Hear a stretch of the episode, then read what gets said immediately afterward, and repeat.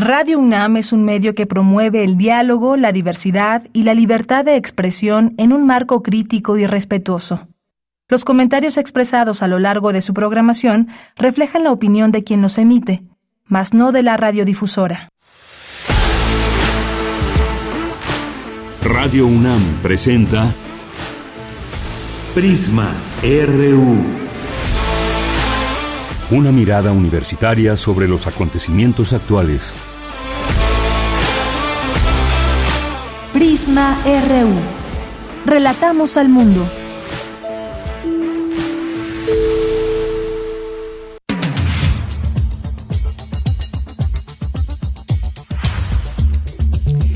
¿Qué tal? Muy buenas tardes. Muchas gracias por acompañarnos aquí en Prisma RU. Es la una de la tarde con cuatro minutos. Yo soy Deyanira Morán y a nombre de todo el equipo les saludo con mucho gusto. Hoy tenemos varios temas. Entre ellos vamos a hablar de las elecciones en Indonesia, un país que nos queda muy lejos, del que conocemos no mucho, pero importante saber qué hay por allá en esta parte del mundo. De igualmente eh, platicaremos sobre Donald Trump y este primer expresidente que enfrenta un juicio ¿Qué tan grave es esto, sobre todo de cara a las elecciones en Estados Unidos este año? Y vamos a hablar también de esta amenaza que ha dejado ver Estados Unidos por parte de Rusia. ¿Es realmente una amenaza? ¿Cómo se toma todo esto? Vamos a platicar con la doctora María Cristina Rosas para que nos amplíe la información de estos temas. Y vamos a hablar también de este informe que se presentó ayer, Urnas y Tumbas, un análisis de 32 homicidios a candidatos durante el proceso electoral de 2020 el doctor Manuel Pérez Aguirre, investigador del Seminario sobre Violencia y Paz del Colegio de México y, y coautor de este informe, nos dará una entrevista. Y también otro tema que queremos platicar, este convenio del INE y la UIF para evitar recursos ilícitos en procesos electorales. Muchas veces se acusa de que si tal o cual partido ha tenido subsidio o ha tenido una especie de apoyo por parte de grupos criminales, bueno, pues cómo hacerle, cómo atajar este camino. Vamos a platicarlo con el doctor Gavino Solano Ramírez, doctor en ciencia política. Y vamos a tener también una entrevista que tuve la oportunidad de hacerle el día de ayer a Amanda de la Garza, quien es la nueva directora del Museo Reina Sofía de Madrid, España, también parte de su trayectoria en el MOAC, en el Museo Universitario de Arte Contemporáneo. Ella nos ha compartido algunas, algunos puntos de vista sobre el arte, no se la pierdan. Y hoy que es viernes nos visitarán estudiantes de la Unidad de Investigaciones Periodísticas Corriente Alterna que estarán platicándonos de su experiencia de entrar a esta unidad de investigaciones, los temas y cómo ha sido este primer acercamiento suyo al periodismo. Vamos a tener también aquí en este espacio a Melomanía RU con Dulce Wet. Con eso cerramos con broche de oro. Así que no se pierdan esta emisión. Escríbanos a nuestras redes sociales, arroba Prisma RU en Twitter o Facebook. Así nos encuentran como Prisma RU. Y desde aquí, relatamos al mundo.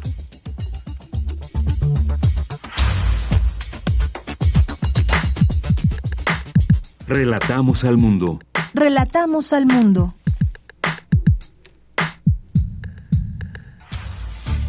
Vamos ahora al resumen de la información con Iván Martínez. Iván, muy buenas tardes. Buenas tardes, Deyanira, muchas gracias. Iniciamos con información universitaria.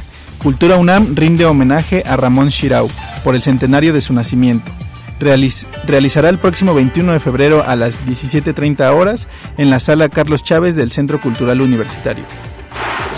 Entrega la UNAM los premios del, certamen El Reto, UNAM por el agua, acelerar el cambio. En este premio, la UNAM muestra su compromiso con el cuidado del agua en el país. La doctora Rosa Beltrán, titular de la Coordinación de Difusión Cultural UNAM, en acuerdo con el rector Leonardo Lomelí, designó a la escritora Sara Uribe como coordinadora de la Cátedra Extraordinaria Rosario Castellanos de Literatura y Géneros, anteriormente de Arte y Género. En la información nacional, el gobierno de México investigará cuentas en Barbados, posiblemente ligadas al caso García Luna. Pablo Gómez, titular de la Unidad de Inteligencia Financiera, informó que la red vinculada con Genaro García Luna triangulaba dinero en el extranjero. La Secretaría de Gobernación informó que que como resultado del diálogo con, el con los transportistas se llegó a un acuerdo para reforzar la seguridad en las carreteras del país. Discuten especialistas sobre las tendencias regionales de estigmatización de funcionarios públicos y ataques selectivos en plataformas digitales en América Latina y el Caribe dirigidos al periodismo y organizaciones de la sociedad civil. Se analiza en seminario la iniciativa para la creación de un emblema digital que amplíe la protección de las instalaciones médicas y organizaciones del Comité Internacional de la Cruz Roja. En la información internacional, el líder opositor ruso Alexei Navalny falleció este viernes en una prisión dentro del Círculo Polar Ártico tras sufrir un colapso y perder el conocimiento, informó el servicio penitenciario ruso.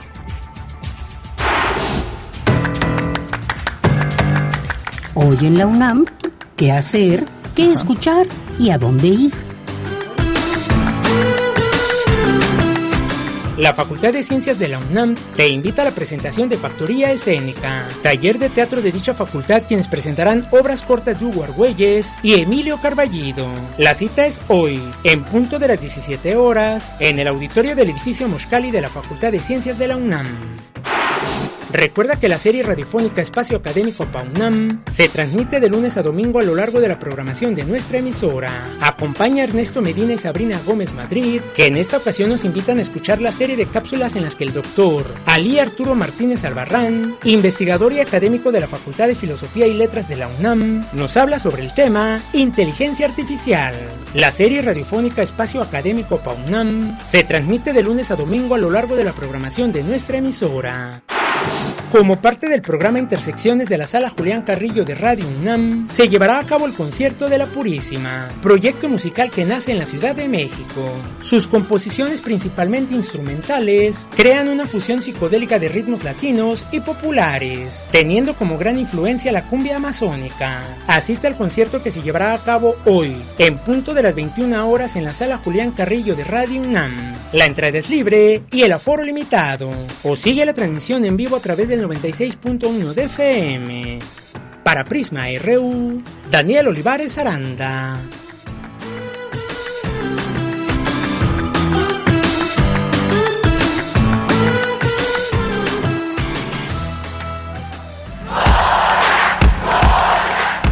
Campus RU.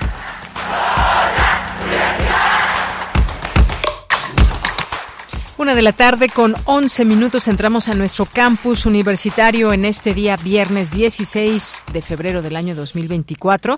Me enlazo con Dulce García. Entrega la UNAM los premios del certamen El reto UNAM por el agua, acelerar el cambio. ¿Qué tal, Dulce? Muy buenas tardes. Así es, Deyanira. Muy buenas tardes. Aquí al auditorio. Deyanira, la UNAM, a través de la coordinación de la investigación científica, de la Secretaría Administrativa y también de la Secretaría de Prevención, Atención y Seguridad Universitaria, así como la red del agua UNAM, llevaron a cabo la entrega de este premio, el reto UNAM por el agua, acelerar el cambio, acciones comunitarias hacia una gestión y uso eficiente del agua.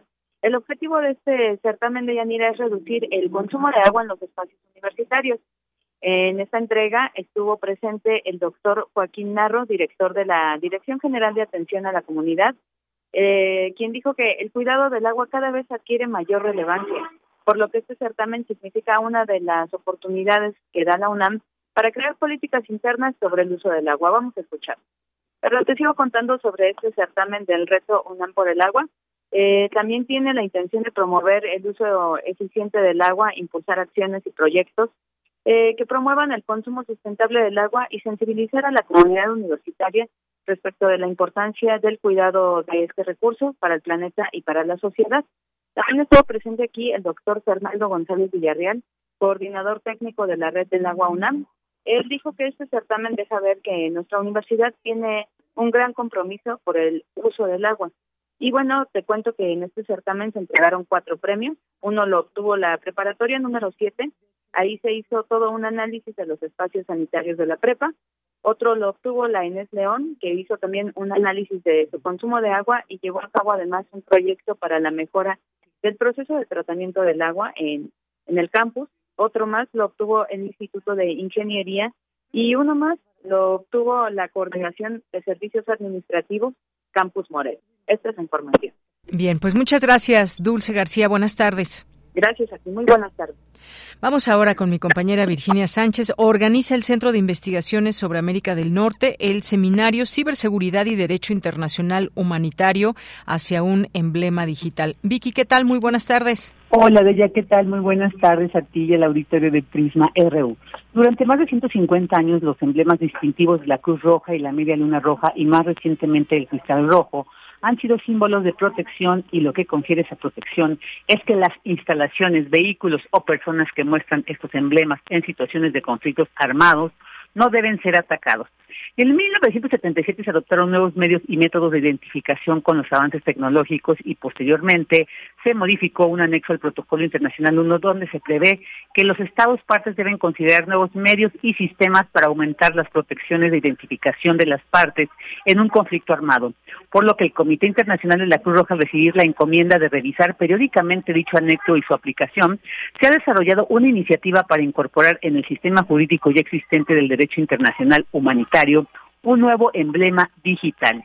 Esto lo detalló Paola Burgos C. Chinelli, quien junto con Mauro Vignati del Comité Internacional de la Cruz Roja presentaron esta iniciativa en el seminario Ciberseguridad y Derecho Internacional Humanitario hacia un emblema digital organizado por el Centro de Investigaciones sobre América del Norte. Esto es lo que es importante entonces decir que no sería una señal distintiva como esto, o sea, como esto de las luces azules intermitentes y demás, tampoco sería exactamente como un nuevo emblema extendiendo las categorías de lo que ya conocemos que es Cruz Roja, Media Luna Roja y Cristal Rojo, sino más bien sería una nueva forma, una categoría que habría que detallar técnicamente en este protocolo adicional 1. Si se acordara desarrollar y aplicar un emblema digital las normas aplicables serían las mismas a los emblemas físicos.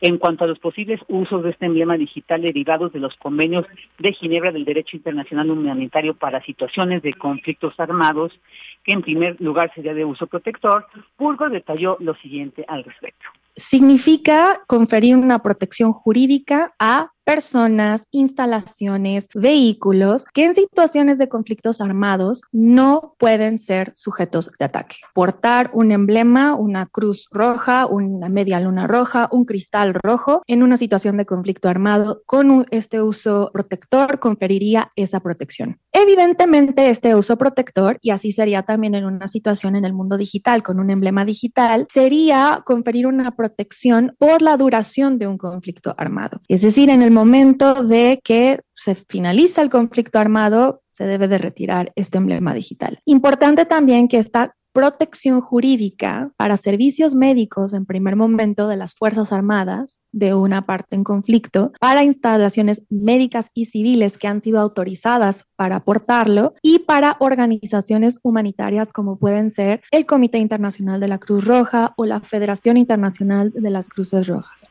Y bueno, pues en el desarrollo de esta iniciativa se ha consultado expertos sobre este proyecto de emblema digital, quienes han establecido algunos desafíos, entre ellos un entremezclado con redes y datos no protegidos o infraestructura de doble uso, como es la civil y la militar. De ella, esta es la información. Vicky, muchas gracias y buenas tardes. Buenas tardes.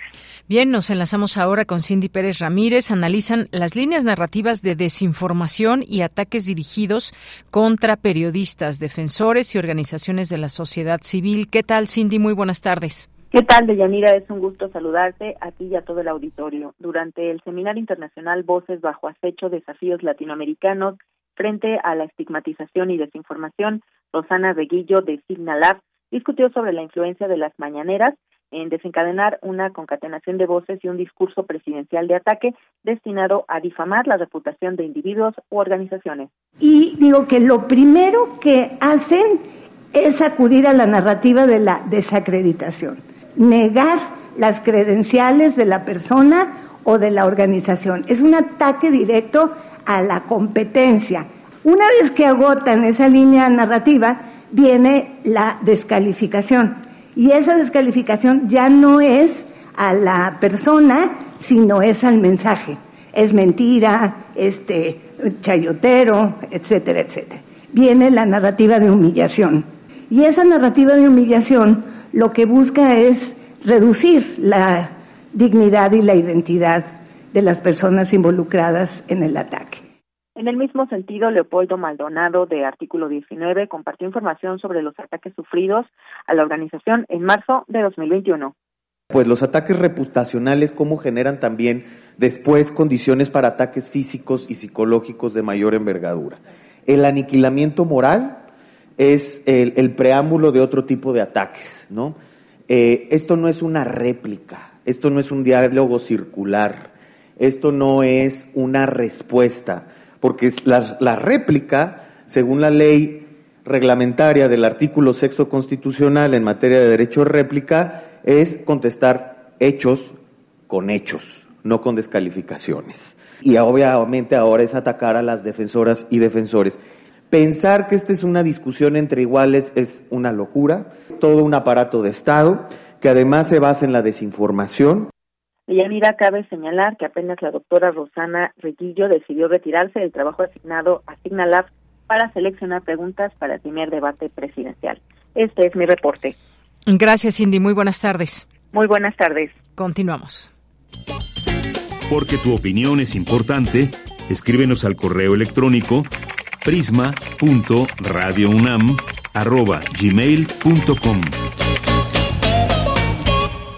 Una de la tarde con 21 minutos. Vamos a hablar de algunos temas internacionales importantes.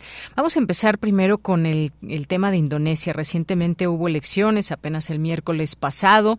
Un, eh, pues un país lejano a México y quizás también desconocido para México, pero que tiene una, una, eh, pues una población bastante importante y suceden cosas también muy interesantes por allá en cuanto a índices que tiene de corrupción, de salud, conocer este país. Y bueno, pues algunos otros temas, el caso de Donald Trump o la amenaza también. Estados Unidos está frente a una amenaza rusa en materia de seguridad.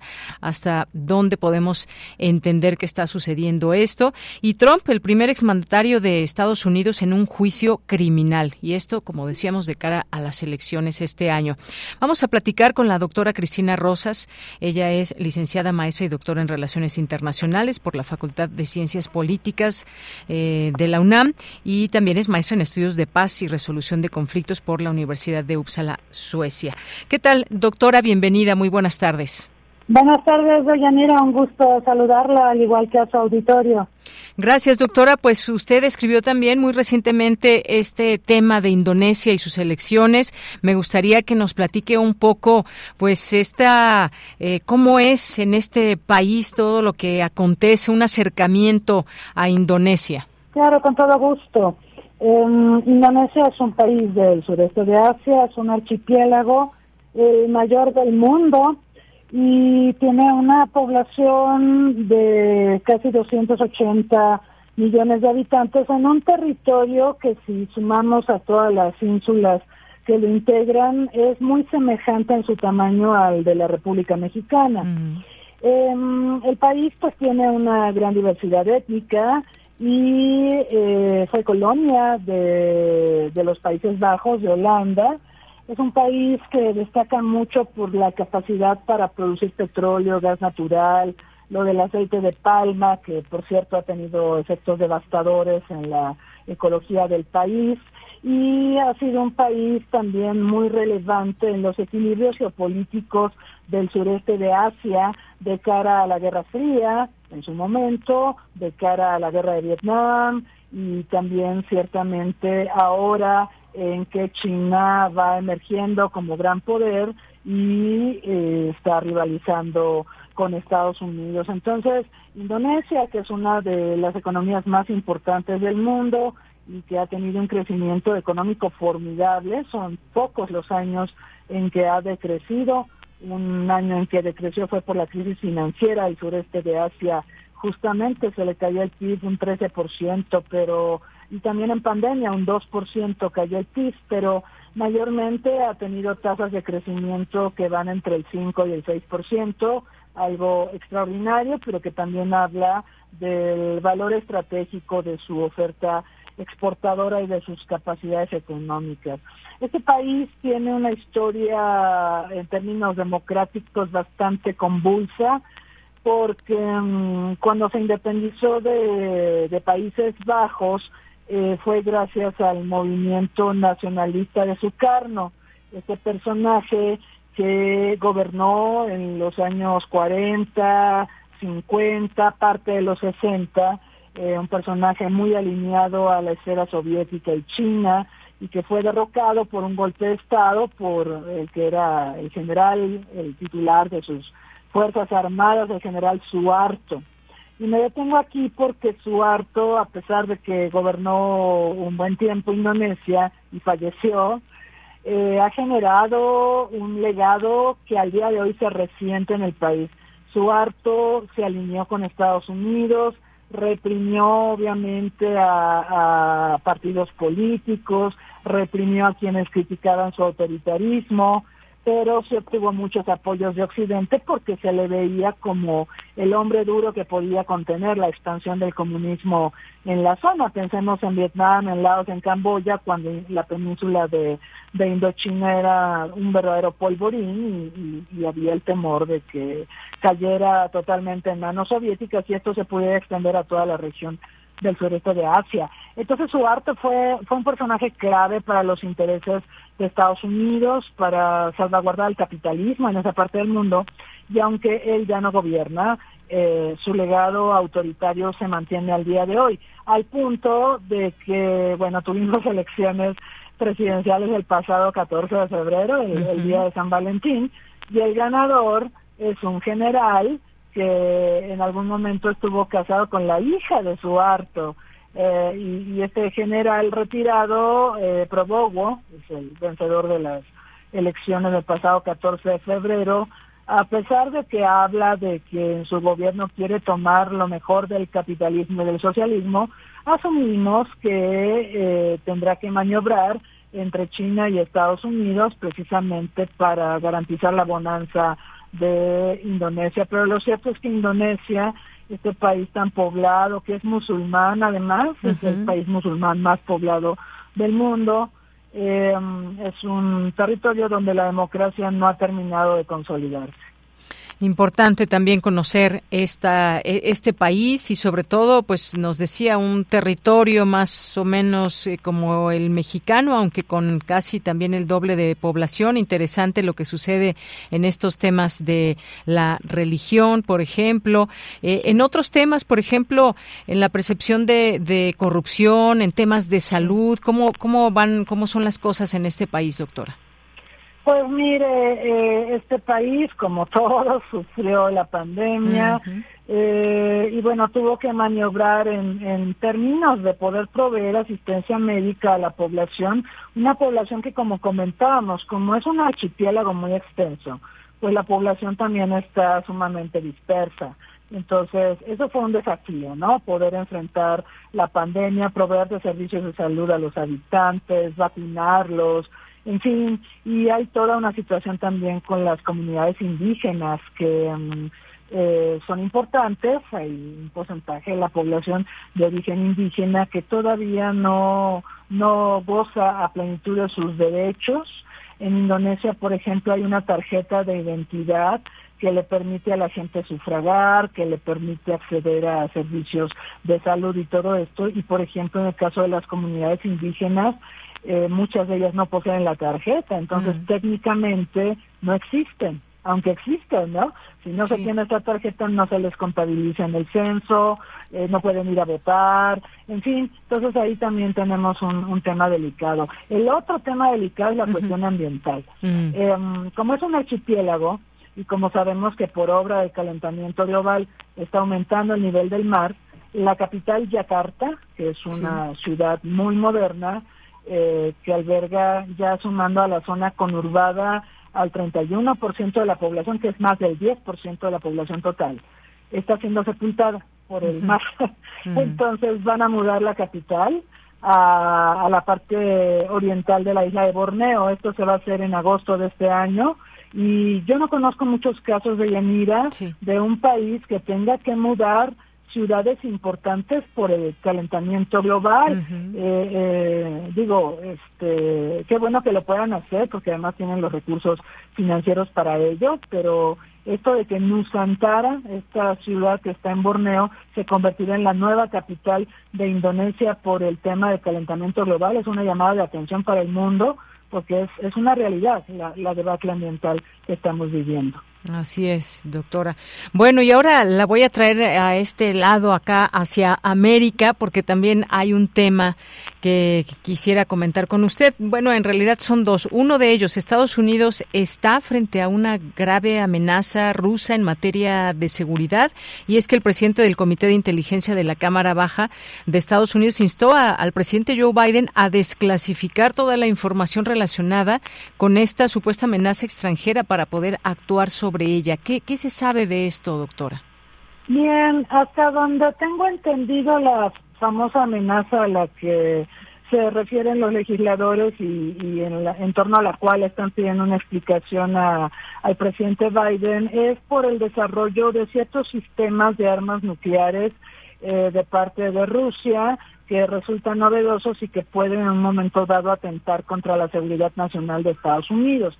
Aquí hay un tema que tenemos que revisar, que es el hecho de que Rusia tiene, como Estados Unidos y como las nueve potencias nucleares que existen en el mundo, tiene desarrollos donde está modernizando su arsenal nuclear.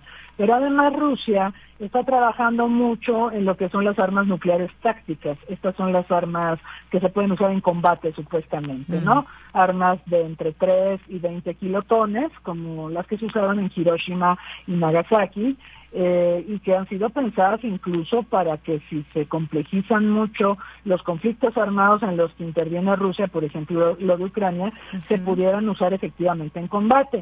El tema, por supuesto, es que Estados Unidos no tiene armas tácticas. Esa es una desventaja brutal que tiene Estados Unidos y que Biden intentó abordar en su estrategia nuclear de 2022. Es una estrategia que publicó a finales de 2022 y donde habla de lo importante que es para Estados Unidos tener armas tácticas para disuadir a Rusia porque lo que sí tiene Estados Unidos son las armas estratégicas, los misiles balísticos intercontinentales de gran poder y que pueden destruir al mundo en cientos de ocasiones. Pero lo que no tiene son estas armas tácticas que si las usara Rusia, por supuesto está el tema de que si usamos armas nucleares, sean chiquitas, grandotas, cruzamos un umbral que va a provocar una catástrofe en el mundo pero no tiene capacidad de respuesta para estas armas. Biden, me imagino que por ahí va el tema este de, de la gran amenaza nuclear de la que han estado hablando los medios en los últimos días. Bien, pues ahí está un tema también importante de comentar. Y otro más, Trump, primer exmandatario de Estados Unidos en un juicio criminal. Es solo uno de cuatro procesos en los que este personaje, el expresidente republicano, debe responder a 91 cargos penales. ¿Qué sigue pasando con Donald Trump? Y, y sobre todo, ¿esto afecta o no de cara a las elecciones su, pues, su figura, su, eh, pues, lo que quiere, lo que pretende para Estados Unidos bajo pues la mirada de muchas personas y sobre todo de la justicia. Ahí algo pasó con la doctora. Vamos a retomar esta comunicación. De pronto, pues ya no la escuchamos en esta pregunta sobre eh, Donald Trump, eh, sobre todo, pues esta parte de lo que se ha vivido en los últimos días. Eh, Ahí eh, tiene cita eh, para ser el primer expresidente enjuiciado criminalmente en la historia de Estados Unidos. Esto, pues, sin duda llama mucho la atención como tal el encabezado, eh, dada la orden de un juez en Nueva York que programó el inicio de un proceso para el 25 de marzo. Le preguntaba, doctora, sobre pues Donald Trump, qué tanto le afecta o no, o qué pasa con este juicio criminal en contra de este exmandatario. Sí, mire, eh, algo que es muy importante visualizar es que estos estas demandas son varias las que está enfrentando. Eh, lo colocan en el ojo público, es decir, le permiten en un momento dado eh, tener eh, presencia ante el público estadounidense. Eso, eso no lo podemos soslayar, es muy importante. Ahora, este juicio que está siendo programado para el 5 de este mes se suma a otro que va a tener lugar antes del supermartes. eh, el 25 de marzo, perdón, va a ser el próximo mes, a finales del próximo mes. Y el supermartes va a ser el 4 de marzo. Eh, el 5 de marzo, perdón, y el 4 hay un juicio eh, previo al, al supermartes, este evento tan importante donde se van a elegir de los delegados del Partido Demócrata y Republicano para el proceso de las convenciones republicana y demócrata. Entonces, yo creo que estos juicios eh, sí, pues pretenden en un momento dado documentar las atrocidades y arbitrariedades que eh, desarrolló Trump a los ya ya algo pasó con la doctora.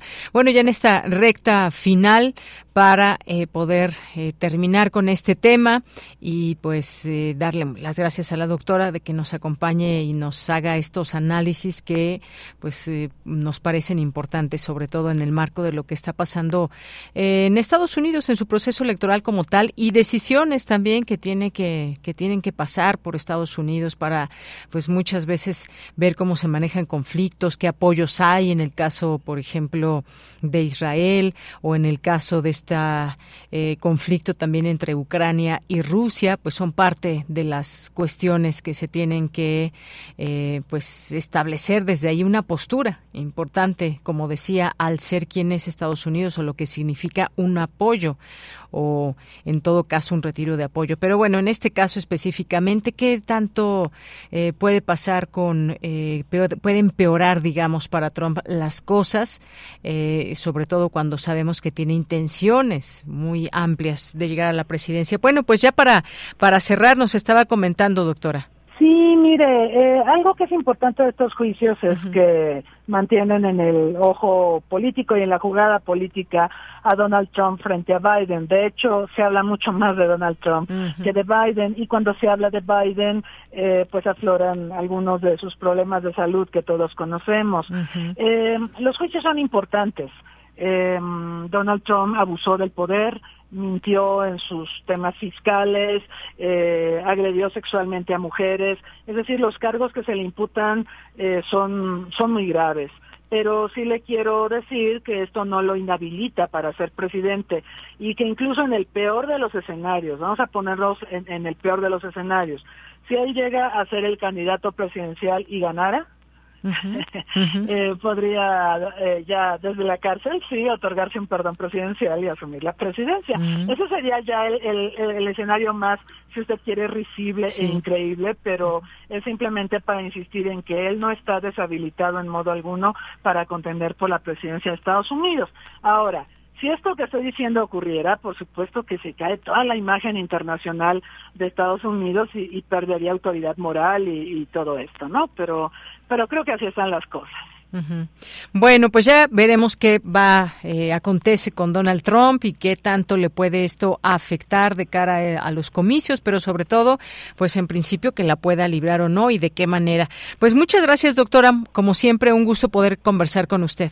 Al contrario, gracias a usted. Hasta luego. Hasta luego. Gracias a la doctora Cristina Rosas, quien es eh, pues doctora en Relaciones Internacionales por la Facultad de Ciencias Políticas y Sociales de la UNAM, con estos temas que sin duda es importante analizar, eh, estos tres temas que tuvimos el día de hoy y esa también eh, amenaza de la que se habló hacia Estados Unidos por parte de Rusia, que pues bueno, se hizo una nota muy grande y bueno, pues ahí en los hechos ya teníamos este comentario de la doctora en referencia a ello. Seguiremos en, eh, pues, continuando con estos temas que siempre eh, Estados Unidos, nuestro vecino, siempre nos interesa ver qué va pasando desde allá y sobre todo también en sus relaciones con México. Continuamos. Queremos escuchar tu voz. Síguenos en nuestras redes sociales. En Facebook como Prisma RU y en Twitter como arroba PrismaRU. Bien, vamos ahora a platicar de este informe Urnas y Tumbas, un análisis de 32 homicidios a candidatos durante el proceso electoral de 2021. Vamos a platicar con el doctor Manuel Pérez Aguirre, él es investigador del Seminario sobre Violencia y Paz del Colegio de México y coautor de este informe. Doctor Manuel Pérez, bienvenido, buenas tardes. Hola, buenas tardes.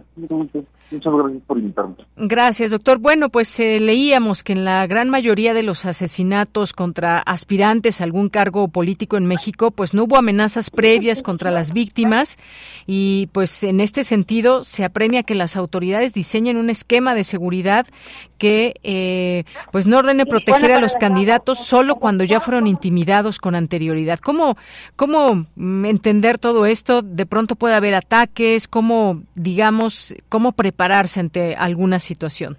Este, ese sí es un gran hallazgo de, nuestro, nuestra investigación. La investigación la realizamos con, eh, con base en 32 eh, investigaciones, digamos así, en campo sobre cada uno de los homicidios de candidatos. Lo que encontramos nosotros fue esto, eh, uno de los grandes hallazgos fue esto, que eh, básicamente no hay amenaza previa, ¿no? Normalmente todos los ataques son como fulminantes, es decir, ejecuciones básicamente, y eso implica un gran eh, problema, sobre todo para las estrategias de seguridad, ¿no? Normalmente en cualquier protocolo de, atención, este, lo que se hace es que se aplica un botón de pánico o se, se inicia una vez que reciba alguien una amenaza, ¿no? Entonces, en este sentido, sí es como un punto ciego lo que está ocurriendo, ¿no? Y es algo que necesitamos eh, ver cómo podemos o, qué se puede hacer al respecto, ¿no? Bien, eh, ¿qué, más se ha encontrado, digamos, en este informe de urnas y tumbas? Eh, la violencia política eh, encontraron que aumenta en marzo durante el paso de las precandidaturas a las candidaturas oficiales, en un momento en que justo estamos en ese en ese momento por entrar ese momento que empezarán ya las campañas y ocurre sobre todo, según este informe, contra aspirantes a cargos municipales. Esto es muy importante. ¿Por qué a cargos municipales? ¿Qué, han encontrado en este sentido, doctor? Eh, en ese sentido es importante decir que eh, esto de la centralidad de, de los del poder local, pues, es no solo referente a los candidatos, hay libros, por ejemplo, sobre periodistas o sobre ambientalistas, eh, que también muestran lo mismo, ¿no? Es, es muy difícil, o, más bien la disputa, pues, o la violencia está ya cuando se pone en riesgo de alguna forma el, el, poder local, ¿no? Entonces, en ese sentido, en esta elección, donde estamos hablando de miles de puestos elección popular en el nivel local, es como muy eh, factible que ocurran cosas, ¿no?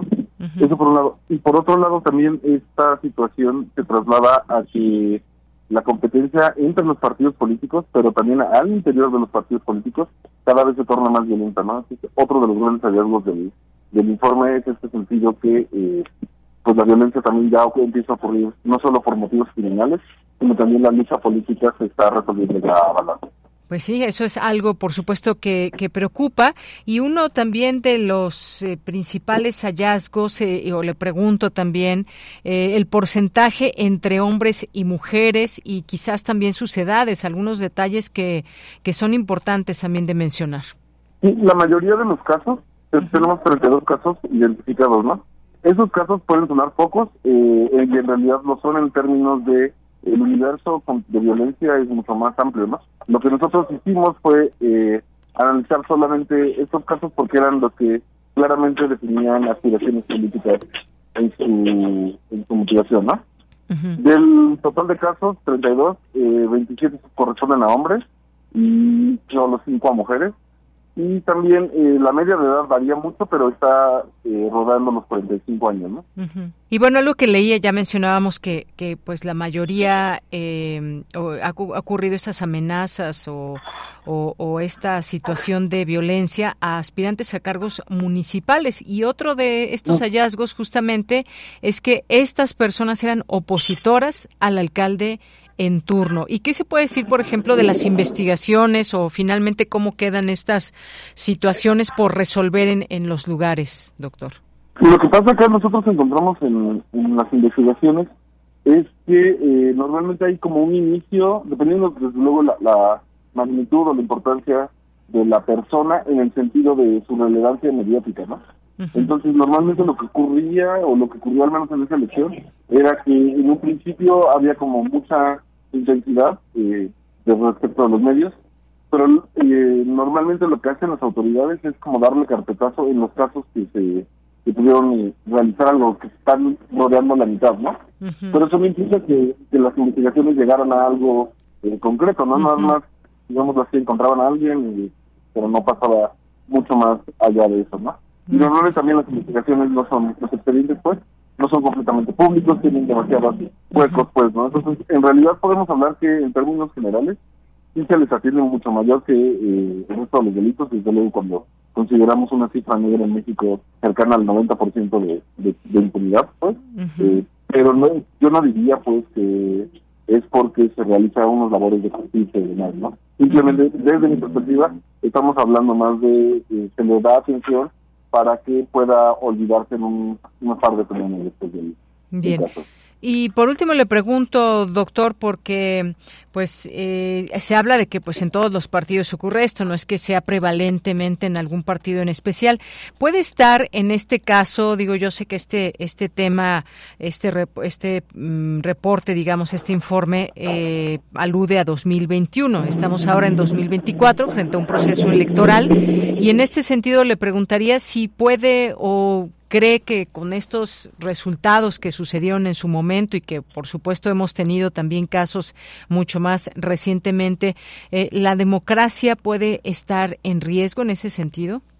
Para mí sí, por una situación, eh, o sea, no, consideramos que 2021 sea una eh, elección completamente aislada del todo el entorno, ¿no? Más bien la tendencia es creciente. Eh, de hecho, hay seguimiento, por ejemplo, de parte de Data Cívica que se llama Votar y Prebalas, que recomiendo mucho. Y lo que estamos viendo es que los números actualmente son mayores a los de 2021, ¿no? también hay que considerar que hay más puestos de elección, ¿no? Entonces, eso es este, otro indicador que nos puede llevar a pensar que la violencia va a ser mayor y por último también parece que la competitividad puede ser mayor. Entonces, eh, juntando esos tres, uno podría decir, ok, hay condiciones al menos para pensar que esta elección va a ser eh, mucho más violenta, ¿no? Eso por un lado. Y por otro, eh, también pensar que esta elección, la de 2024, tiene la peculiaridad de que es una elección casi general, ¿no? Entonces, juntando todos esos elementos, creo yo que más que nada la elección de 2021 que nosotros analizamos corresponde más a una serie de tiempo más que a un caso aislado. ¿no? Muy bien. Bueno, pues eh, doctor Manuel Pérez Aguirre, muchas gracias por eh, platicarnos, comentarnos los resultados de este informe Urnas y Tumbas, un análisis de 32 homicidios a candidatos durante el proceso electoral de 2021. Muchas gracias. No, muchas gracias a ustedes y una disculpa por el ruido, pero este, una disculpa solamente. Bueno, muchas gracias. No se preocupe, doctor. Hasta luego. Buenas tardes.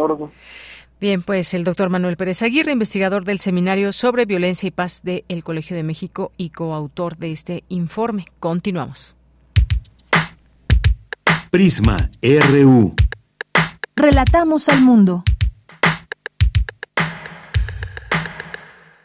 Bien, pasemos ahora a este tema eh, la, a través del convenio de colaboración firmado entre el Instituto Nacional Electoral y la Unidad de Inteligencia Financiera, la UIF, se evitará que ingresen recursos de procedencia ilícita al proceso electoral 2023-2024. Así lo dio a conocer la presidenta del Consejo General del INE, Guadalupe Tadei Zavala.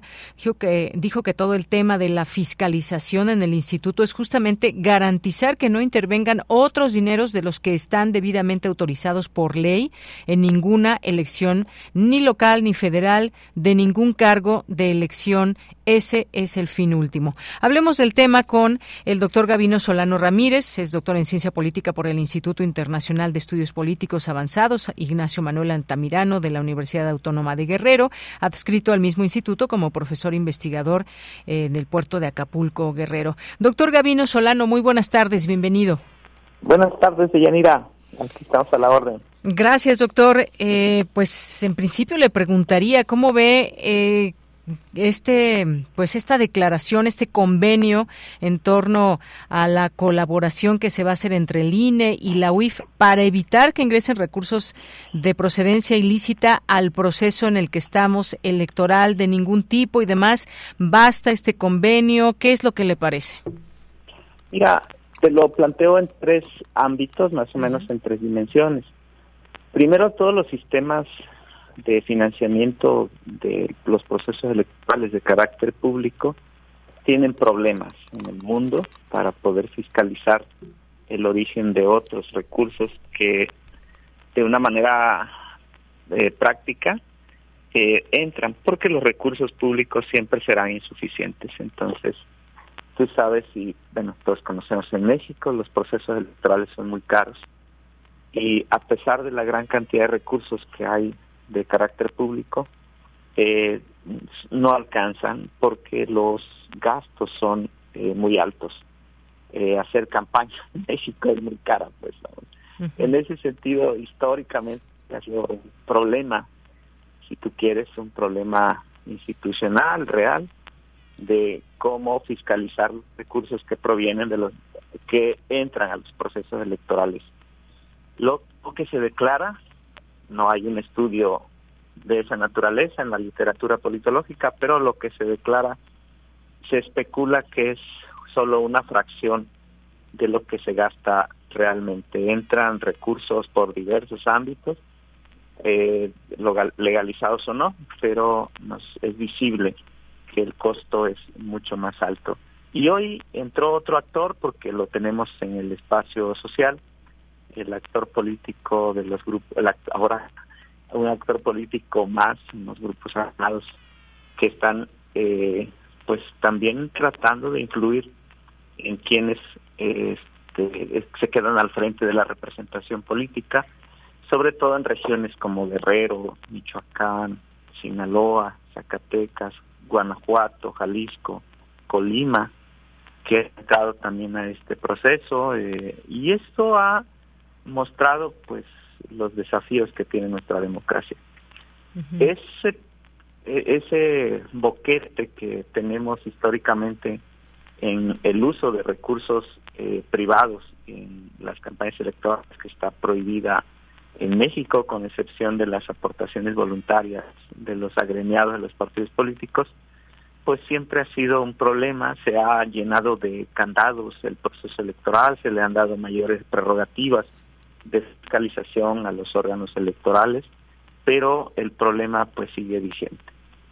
Lo que hace el, en este convenio, pues una es otra la segunda dimensión, que es un este reconocimiento institucional de que eh, no han podido detener históricamente estos estos flujos de dinero privado al proceso electoral. Quizás si estuviéramos un formato de financiamiento privado como en Estados Unidos, la situación mejorara un poco con el reconocimiento también que hay, hay problemas, que no es un no es un modelo tampoco libre de otras cuestiones. Los grupos de poder fáctico, no solo los armados, influyen o tratan de influir en las decisiones. Y tú verás, que, por ejemplo, el problema de los amigos de los del Pemex Gay, de los amigos de Fox y otros procesos que históricamente también se han identificado. Entonces, qué bueno que de manera institucional se reconozca y se ponga un candado más, hay que así hay que verlos, Villanira, son candadito más a lo que marca la propia legislación electoral para poder eh, poner más atención a este flujo de recursos y ojalá sea efectivo en ese sentido. Y también una tercera, un tercer punto que está implícito en lo que comenté al inicio. Hoy tenemos un actor eh, con mucho más recursos de poder, con capacidad de fuego, por ejemplo, en algunas regiones del país, y que eh, en un principio había se había pensado, según los analistas, en aprovechar las estructuras democráticas para procesar también sus disputas internas. Es decir, tratando de influir en quienes eh, logran la representación política en sus territorios. Sin embargo, eh, cada vez es un proceso que se ha venido perfeccionando. Ya no solo es las el interés de influir, sino ahora eh, hay, eh, se especula que hay el interés de definir quién estará ocupando la representación política. Creo que más allá de cuánto dinero entra por parte de eh, actores ilegales, es también visualizar y visibilizar que con este fenómeno se está viendo la pauta para reconocer lo que en estas regiones este, se especula o se dice a voz abierta de que quienes llegan pues son palomeados o son avalados al menos por las estructuras de dominación armada que están en estos territorio. Esos serían los tres elementos que llevan esto, Yanira, además obviamente del reconocimiento a estas instancias por el esfuerzo que están haciendo. Claro, un esfuerzo que esperamos tenga resultados, por supuesto. Eh, ya la UIF dice que está en la mejor disposición para hacer toda la recopilación de información que el INE le solicite, incluyendo eh, los políticamente cercanos a los titulares de alguna candidatura.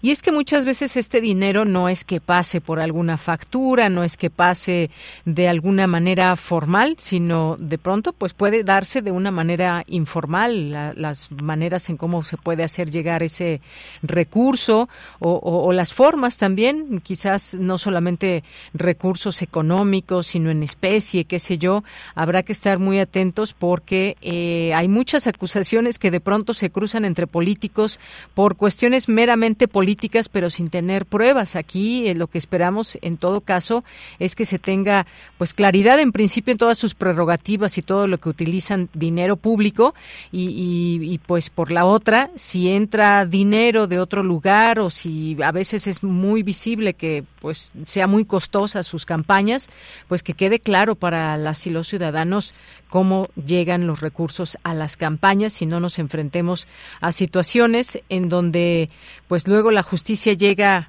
un poco tarde, si es que se comprueba algo, finalmente se baja o no a un candidato o candidata. Vienen, viene todo un reto, doctor, en este sentido. Sí, como tú lo dices, Deyanira, esos procesos han sucedido de manera recurrente en muchos procesos electorales. Es eh, evidente, vamos, es el dinero es como el amor de Yanira, no se puede ocultar. Entonces es, muy visible cuando algún candidato, algún partido eh, se excede en los recursos que utiliza. Y pues de una manera muy somera podrás decir, pues aquí hay más de lo que la, este, institucionalmente debe gastar. Y ya han encontrado fórmulas para evadir, vamos, este, estos, estos límites. Eh, que impone la propia legislación, estarán bien o mal, pero bueno, ese es el marco normativo. Algunos dirán, oigan, ¿y por qué no se amplía y se favorece la inversión privada. Pues se ha definido este formato, es lo que tenemos y ahora pues la autoridad se encuentra ante, un gran desafío de poder identificar estos flujos este, de recursos que como tú dices no solo es en dinero pues se también expresan en otros ámbitos este como nosotros lo vimos en algún momento en la televisión ibas al cine y te encontraste un comercial y tú dices, bueno, ¿cuánto costará esto, no? Para este, poder entrar a esos canales. Hoy, pues las redes digitales también muy difícilmente van a poder este fiscalizar todo. eh, las campañas de bots que, que hoy se hacen, eh, pues son más eh, más constantes y cuestan muchísimo dinero. Y no no le alcanzaría a ningún candidato, digo algunos quizás sí, poder este acceder a la competencia con sus adversarios sin estos recursos que podremos llamarles ilegales porque no están este, avalados o filtrados por la, la, restricción presupuestal que se hace por el órgano electoral, pero ahí están, ¿no? Ahí están, son parte de la competencia y esperemos que el Estado mexicano, las instituciones puedan eh, una fortalecer sus mecanismos de fiscalización o la otra de plano pensar en otro modelo de financiamiento que reconozca estos procesos. Muy bien, bueno, pues ahí está expuesto ese tema, ya hay un acuerdo de por medio, hay incluso hay situaciones que habían dicho la consejera Carla Humphrey que en esta sesión del Consejo General que las propias instancias del Estado mexicano obstaculizan las labores de fiscalización del instituto, dejando de proveer dentro de los plazos establecidos la información que se solicita. En fin, también hubo ahí un, eh, un poco estos dimes y diretes, señalamientos y demás, pero ojalá que todo quede claro. Pues ojalá de. ¿Verdad? Eh, eso esperamos y también, por supuesto, pues señalar lo que se tenga que hacer en su momento. Creo que vienen campañas muy intensas y como medios de comunicación y con toda la responsabilidad también informar y cerrarle la puerta a un montón de cosas porque hemos visto muchas noticias también de pronto falsas o muy estridentes y que corren eh, como pues como fuego en las redes sociales, pero que en realidad pues están faltas de veracidad, ¿no? Claro. Y, y eso cuesta, y mira, todo eso que estás mencionando tiene un costo y son promovidas por eh, los actores que están disputando el poder en ese momento. Así es. Y eso difícilmente el órgano fiscalizador tiene elementos para eh, identificarlos. Mucho, mucho dinero que no se que no pasa.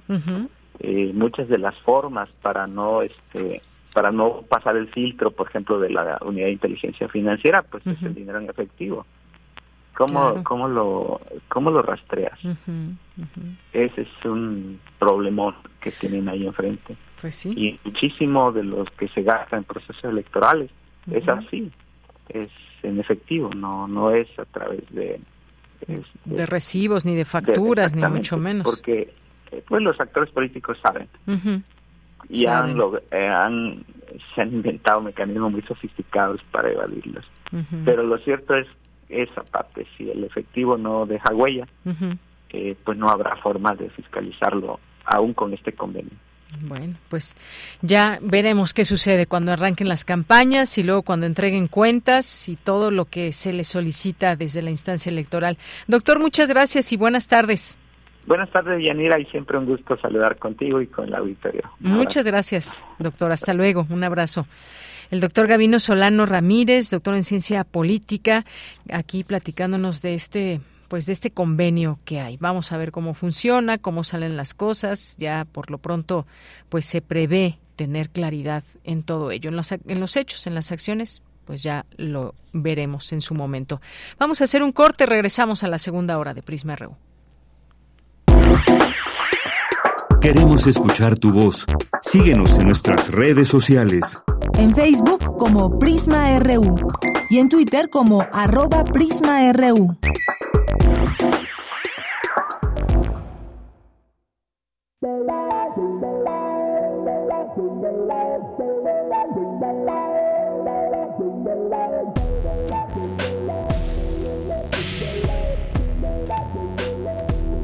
En Radio UNAM le damos las gracias por escucharnos.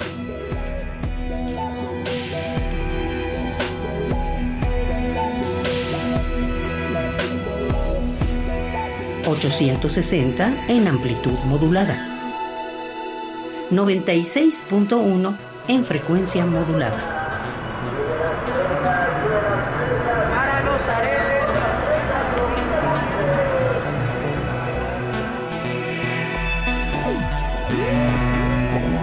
Adolfo Prieto, 133, Colonia del Valle. Código postal 037. Radio UNAM, Experiencia Sonora. Defender una nación ordenada, unida, libre y en paz. Fue así en la defensa del INE y los poderes de la Suprema Corte. Luchamos por el regreso del Seguro Popular, las estancias infantiles y tener medicamentos para todas y todos. Apoyamos el Fondo de Emergencia de Desastres Naturales y exigimos atención a las víctimas del huracán Otis. Eso es estar del lado correcto de la historia, con un Congreso de Acción Positiva para México. El cambio positivo, PAN. México es un país de sueños, ilusiones, esperanza y aspiraciones. Somos el país de las ideas. Nos enorgullecen nuestras tradiciones, paisajes y familias. Las y los mexicanos anhelamos a tener un país seguro, competitivo, productivo, con oportunidades para todas y todos. Vemos en la niñez nuestro futuro, en nuestros adultos el pasado, sin perder de vista nuestro presente. Nada ni nadie nos puede detener. Somos un partido de Somos de izquierda, la verdadera izquierda. Somos PRD. Esto no es un promocional. Esto es un manifiesto. Contra la velocidad. Contra el ruido. Contra el algoritmo. Contra la individualidad. Contra lo que nos divide. Contra la automatización. Contra los likes. Contra las tendencias. Contra el consumo. contra todo aquello que nos anestesia. Las pequeñas parolas. Un bálsamo contra la modernidad. Todos los jueves. 10 de la noche. Resistencia modulada. Radio UNAM. Experiencia sonora. ¿Sabías que la Ciudad de México cuenta con una fiscalía especializada para la atención de delitos electorales? La FEPADE es la autoridad encargada de procurar justicia en materia penal electoral. Previene, investiga y persigue delitos electorales. Si eres víctima o testigo de un delito, denuncia al 800-133-7233, www.denunciadigital.cdmx.gov.mx o en cualquier agencia del Ministerio Público. Fiscalía especializada para la atención de delitos electorales de la Ciudad de México. Denunciar es prevenir. Cuando le preguntas a una mexicana o mexicano que vive en el extranjero, ¿qué te une a México? La respuesta es mi familia, mis costumbres y mis tradiciones. Pues la comida. Y cuando le preguntas por qué es importante tener su INE, para identificarme, para poder votar, para que mi voz se escuche en México. Las mexicanas y los mexicanos nacemos donde queremos y votamos desde donde estemos. Conoces más en votoextranjero.ine.mx. Mi INE es mi voz en México. INE. Es muy tedioso hacer siempre lo mismo. No dejes que el aburrimiento apague tu imaginación. Escucha Escaparate 961 con los eventos culturales del momento. Viernes a las 15:15 horas por Radio UNAM. Entretenimiento y cultura. Radio UNAM. Experiencia sonora.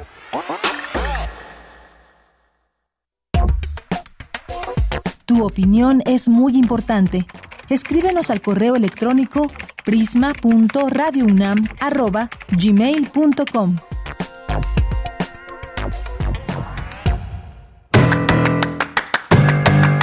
Mañana en la UNAM, ¿qué hacer? ¿Qué escuchar? ¿Y a dónde ir? Recuerda que este mes nuestra emisora ofrece al público Radio Escucha un sencillo homenaje a la inolvidable actriz Ana Ofelia Murguía, figura esencial del cine, el teatro y la radio universitaria y pública, quien falleció el pasado mes de diciembre. Todas las obras seleccionadas pertenecen a la colección de ficción sonora de Radio UNAM, inscrita en la memoria del mundo de México 2021. Mañana no te puedes perder el radiodrama Cuento para la hora de acostarse de Sean O'Casey. John se encuentra en una situación que su conciencia no puede afrontar. Ha pasado una noche con la seductora Ángela. Lleno de remordimiento y temiendo la ruina de su reputación, intenta deshacerse de ella, preocupado que su casera lo descubra. Sintoniza mañana en punto de las 20 horas la frecuencia universitaria de Radio UNAM, 96.1 de FM. El Programa Universitario de Estudios sobre la Ciudad de la UNAM organiza el panel Manejo de Sistemas de Transporte Inteligente, que contará con la participación del profesor Luis de la Cruz Llopis de la Universidad Politécnica de Cataluña y el profesor Juan Pablo Astudillo León de la Universidad de Investigación Tecnológica Experimental. Este panel se llevará a cabo a través de la plataforma Zoom. Solicita tu código de acceso a través de las redes sociales del Programa Universitario de Estudios sobre la Ciudad de la UNAM. La Escuela Nacional de Trabajo Social de la UNAM abre la convocatoria para participar en la octava Conferencia Regional de Trabajo Social y Movilidad Humana de las Américas, que se llevará a cabo el 4, 18 y 19 de marzo. Los trabajos académicos e investigaciones se aceptarán hasta el 29 de febrero. Consulta la convocatoria completa en el sitio oficial o las redes sociales de la Escuela Nacional de Trabajo Social de la UNAM. Para Prisma RU, Daniel Olivares Aranda.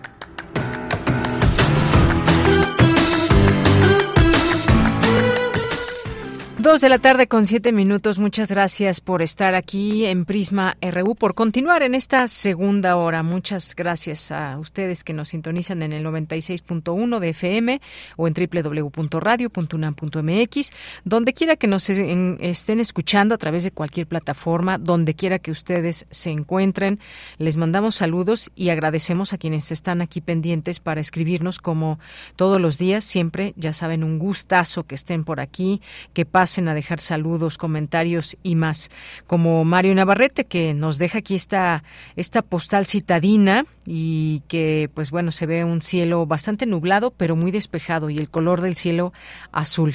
Eh, aunque dice que está terrible el viento por la zona sur de la ciudad y que todo está bien. Cuando se conjugan calores y vientos ha habido pues situaciones en la infraestructura eléctrica y él bien lo sabe él conoce muy bien de este tema así que bueno esperemos que no que el aire solamente se lleve el smog eh, Mario Navarrete y que no deje alguna otra situación muchas gracias eh, también le agradecemos que nos escriba por aquí. Eh, Mario también nos deja aquí un video, muchas gracias. A Shan, a Jorge Morán Guzmán, dice en relación al informe Urnas y Tumbas, estamos ya en un narcoestado, se requiere profundizar al respecto, ¿no? Esperemos que no. Eso tiene características muy específicas y no, no las vemos en este sentido. Claro que hay, como les decía, acusaciones políticas de un lado y de otro, pero pues esperemos que todo salga bien, que si llega a haber o sea, que no llegue a haber violencia, pero que si llega a darse alguna situación, se ataje de inmediato y que pueda llevarse a cabo un proceso electoral de manera pacífica. De hecho, pues no es que nuestro territorio esté pintado de rojo, hay zonas en especial y en específico donde, pues sí, la violencia ha dado mucho de qué hablar y hay que cerrarle la puerta pues a los criminales de muchas formas, no solamente claro que al gobierno le corresponde una parte muy importante y grande que es ni más ni menos que la estrategia, cómo se le va a hacer, pero eh, por supuesto que también habrá que desde todos los eh, aspectos y formas y más a la desde la sociedad pues cerrarle la forma la, la puerta a cualquier forma de violencia de grupos que se pueden generar. Y bueno, pues sí sería muy bueno entablar una, una mesa al, al, respecto. Gracias, Jorge. Que también nos dice excelente exposición de la doctora Cristina Rosa sobre Indonesia y en relación a la ciberseguridad y un ambiente digital propongo una mesa sobre auditoría informática. Gracias, Jorge. Eh, gracias también aquí que nos envía buenos deseos de fin de semana. Lorenzo Sánchez dice es lamentable la muerte de personas por el tema electoral. Sin embargo, para miles de nosotros, nosotras, la vía electoral no es un camino para la transformación política de raíz, sería con la lucha y conciencia de los pueblos. Un abrazo. Gracias, Lorenzo, por tus comentarios. Luis M. García, los escuchamos sin falta a los amigos de Corriente Alterna. Felicitaciones por su participación de hoy. Bueno, pues ya están por aquí y ahorita los vas a escuchar, Luis. Gracias. Eh, también eh, gracias a todo el equipo de Corriente Alterna. David Castillo también dice hola, muy buenas tardes al conveniente equipo de Prisma RU. Rápido, por favor, una dosis de puro, total y absoluto rock and roll. Bueno, pues tú dirás qué ponemos al final, David Castillo. Muchas gracias. Rosario Durán, viernes. Muchas gracias, Rosario. Eh, también gracias, Carlos Pinzón. Muchas gracias también por aquí, Mario. Y Eduardo Mendoza, saludo, buen viernes para todos. Muchas gracias. Alfonso de Alba Arcos también por aquí presente. Bien, pues continuamos.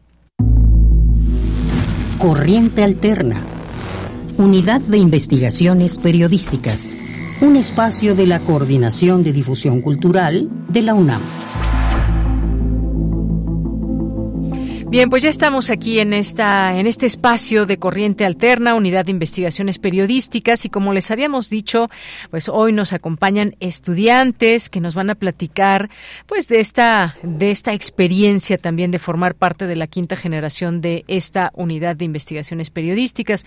Nos acompaña Paulina eh, Paulina Padilla, bienvenida. Hola, ¿qué tal?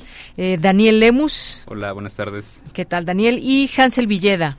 Muy buenas tardes. Bienvenidos los tres, muchas gracias por estar aquí. Y bueno, pues en principio cuéntenos de qué carrera vienen y cuál ha sido esta experiencia ya de formar parte de esta quinta generación y lo que les falta. Paulina. Pues yo estudio Ciencias de la Comunicación en la Facultad de Ciencias Políticas y Sociales de la UNAM, en la opción terminal de Periodismo y estoy en el último semestre. Y pues apenas nos dijeron ayer entonces esta es nuestra primera experiencia siendo parte de la WIP, pero estamos muy emocionadas y emocionados y muy hambrientos y hambrientas de contar buenas historias. Y que ya este, este será un espacio justamente también, además de eh, los artículos que ustedes escriban para la página eh, o los podcasts donde participen y más, estas participaciones sonoras que también nos traen, ya también eh, pues en este espacio nos irán contando de sus trabajos. Bueno, Daniel Lemus, cuéntanos de qué carrera y cuál ha sido esta pues este acercamiento primero a la unidad de investigaciones. Ok, bueno, yo estudio planificación para el desarrollo agropecuario en FES Aragón. Eh, muchas personas le ponen atención al apellido agropecuario, ¿no? Pero finalmente estamos dentro de las ciencias sociales, hacemos planeación para el desarrollo y veo precisamente en Corriente Alterna una oportunidad eh, para aprender distintos parámetros que nos permitan contar historias en distintos ámbitos, vaya, por supuesto, en, el ámbito rural eh, y de desarrollo en mi caso, eh, pero desde un punto de vista eh, de inclusión e intersección, que es eh, importante para el desarrollo social. Claro, y desde esas distintas miradas que da la posibilidad de estar en diferentes carreras. Gracias, Daniel. Hansel Villeda, cuéntanos. Por supuesto, bueno, eh, gracias por el espacio. Primero que nada, yo también soy estudiante de la famosa Polacas, la Ciudad Universitaria, la Facultad de Ciencias Políticas y Sociales. Eh, yo apenas estoy en el cuarto semestre y pues tengo el fin de estudiar como opción terminal el periodismo. Eh, entrar al pues, entrar a la WIP ha sido una experiencia increíble. Estar en este curso me ha dado unas herramientas maravillosas, sobre todo para entender que hay más allá de lo que muchas veces se ve actualmente en el periodismo, ¿no? Creo que es más que nada una manera de ver hacia el futuro y hacer un periodismo distinto, que es lo que creo, creo que queremos hacer todos aquí en la, en la web. Y pues como decía Paulina, estamos hambrientes de, de crear nuevos contenidos y por mi parte de pues también agregarles un, un toque poético que también es importante eh, poner en el periodismo. Claro que sí, pues qué, qué gran comienzo para ustedes tres. Vamos a escuchar esta, esta cápsula que tenemos para que nuestro público también pueda irse adentrando a lo que significa, el significado que tiene para ustedes la, la unidad de investigaciones periodísticas y este primer contacto, este comienzo. Adelante. Corriente alterna me acuerdo que vi un video de ella y dije, no, esta mujer decía que, que justo, o sea, que por qué tendríamos como que limitarnos a no intentarlo como solamente por pensar que nos van a rechazar, ¿no? Y yo decía, wow, esa es mi filosofía de vida de aquí ahora en adelante y siempre, ¿no? O sea... Eh, de verdad que para mí es una manera muy diferente de ver esto del periodismo, ¿no? Ok, bueno, también yo este, quería primero agradecerles por todo el tiempo y espacio que nos han dedicado en el curso.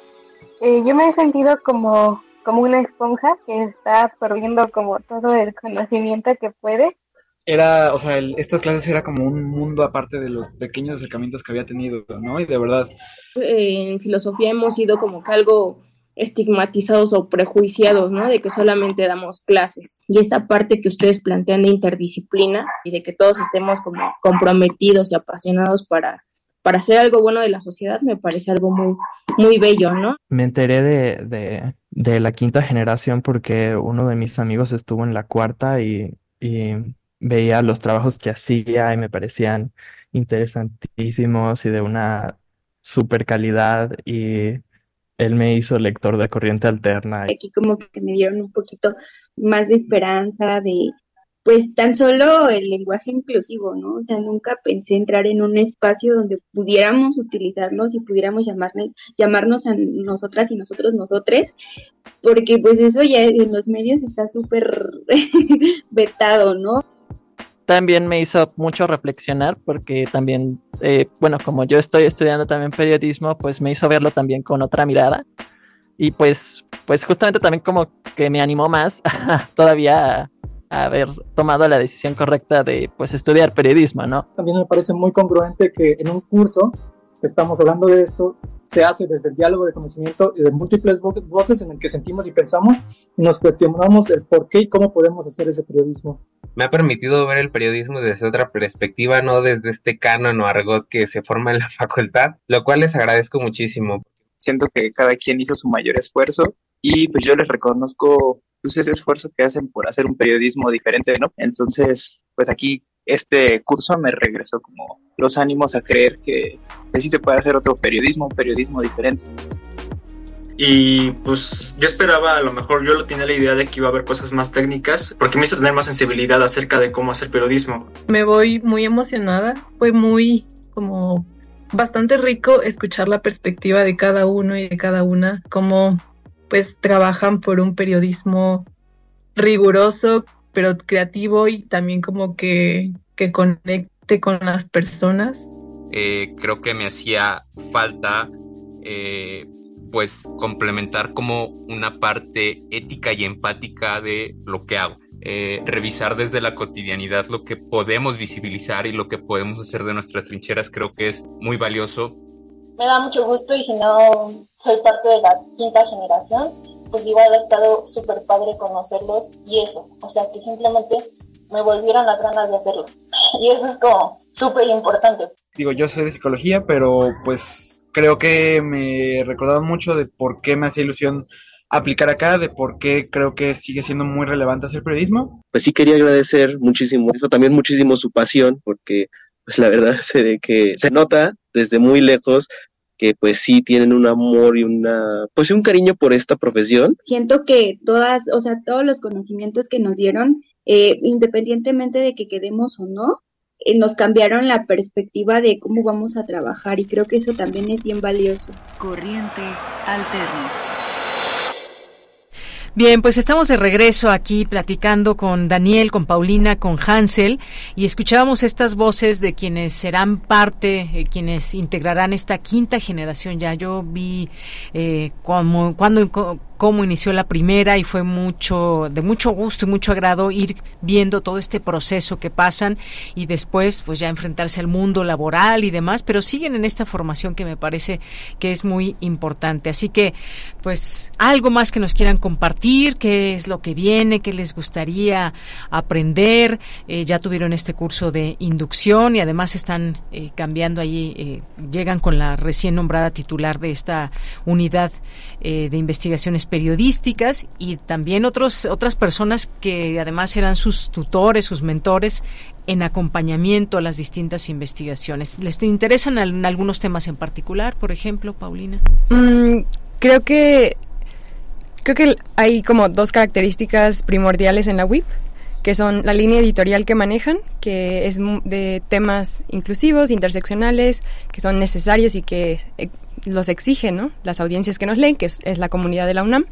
Y también por el otro lado la mentoría, que yo creo que es bien importante en una universidad como la UNAM, porque intrínsecamente es pedagógico, ¿no? Entonces, creo que el hecho de que abran estos espacios son, pues es bien importante, bien valioso, y que si les llama la atención no duden en acercarse en 10 meses que se abre de nuevo la convocatoria. Así es, por lo pronto pueden seguir ese trabajo que van a desarrollar esta, en esta nueva generación. ¿Con qué se despiden, Daniel? Eh, pues básicamente incitarles de, de, la misma forma a, volver a intentarlo, ¿no? Quien, quien no, haya quedado seleccionado en este filtro.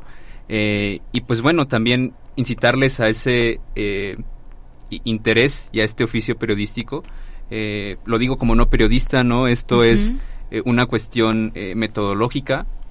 a raíz de esto me llevo también el, e, esta concientización de, contar historias desde la perspectiva social, otra vez digo. Y pues bueno, creo que en mi caso pues sigue aprender esta cuestión de producir buenos productos periodísticos, valga la redundancia, eh, por supuesto, en mi caso no, no, cuento con tantos conocimientos y herramientas. Con la formación como tal periodística, pero sí con las ganas y con la posibilidad de generar historias. claro, ¿no? Y además con, eh, pues, una, una, veintena de compañeras, compañeros para, pues, apoyarnos también entre nosotras y nosotros. Claro que sí. Hansel Villeda.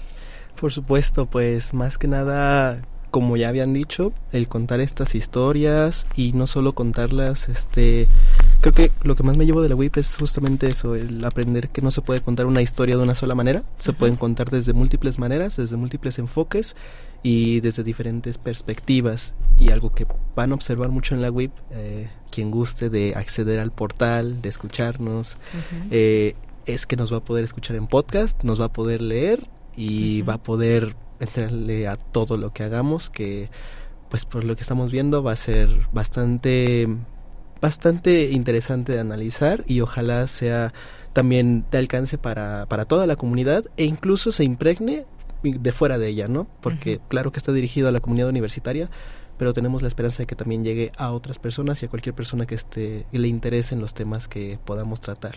Claro que sí. Pues bueno, pues muchas gracias Daniel Lemus, Hansel Villeda, Paulina Padilla, muchas gracias por estar aquí y ya conoceremos próximamente de sus trabajos. Muchas gracias, por el espacio. Gracias. Continuamos. Porque tu opinión es importante, escríbenos al correo electrónico prisma.radiounam@gmail.com. Vamos ahora a la información con mi compañera Cristina Godínez. Historiadores charlan sobre relatos insólitos de México. Adelante, Cristina. Hola, ¿qué tal, Deyanira? Un saludo para ti y para el auditorio de Prisma RU. El periodista Héctor de Mauleón y el cronista Rodrigo Hidalgo conversaron sobre distintos sucesos raros e insólitos y cuyo registro se pierde en algunos escritos. De Mauleón dijo que narraciones como la existencia de gigantes hacían volar la imaginación de nuestros antepasados. El padre Beitia, Mariano Beitia, un cronista poblano que es el primer autor de la historia de Puebla y que tiene una historia indígena porque quiso continuar la obra de Boturini, rescata una vieja crónica que dice que en realidad los olmecas lograron instalarse como civilización cuando vencieron a una raza de gigantes que ocupaba Mesoamérica antes de la llegada de los olmecas y que esa raza tenía solamente un defecto, eran muy poderosos, eran muy fuertes, eran muy arrogantes, eran muy violentos, pero tenían un defecto que les gustaba el pulque porque ellos lo habían descubierto y entonces los olmecas idearon la manera de deshacerse de ellos, organizando un banquete en el que el pulque corriera a raudales, emborracharon a los gigantes y ya borrachos los mataron. Comentó que se trata de pedacitos de historias que aparecen en distintos escritos o crónicas y que al reunirlos dan pie a un relato prodigioso de un mundo aún regido por la sorpresa y la superstición. Por su parte, el cronista Rodrigo Hidalgo refirió que hay tantas historias rarísimas, pero en particular a él le llamó la atención una que data del siglo XIX y tiene que ver con el inicio de los viajes en barcos de vapor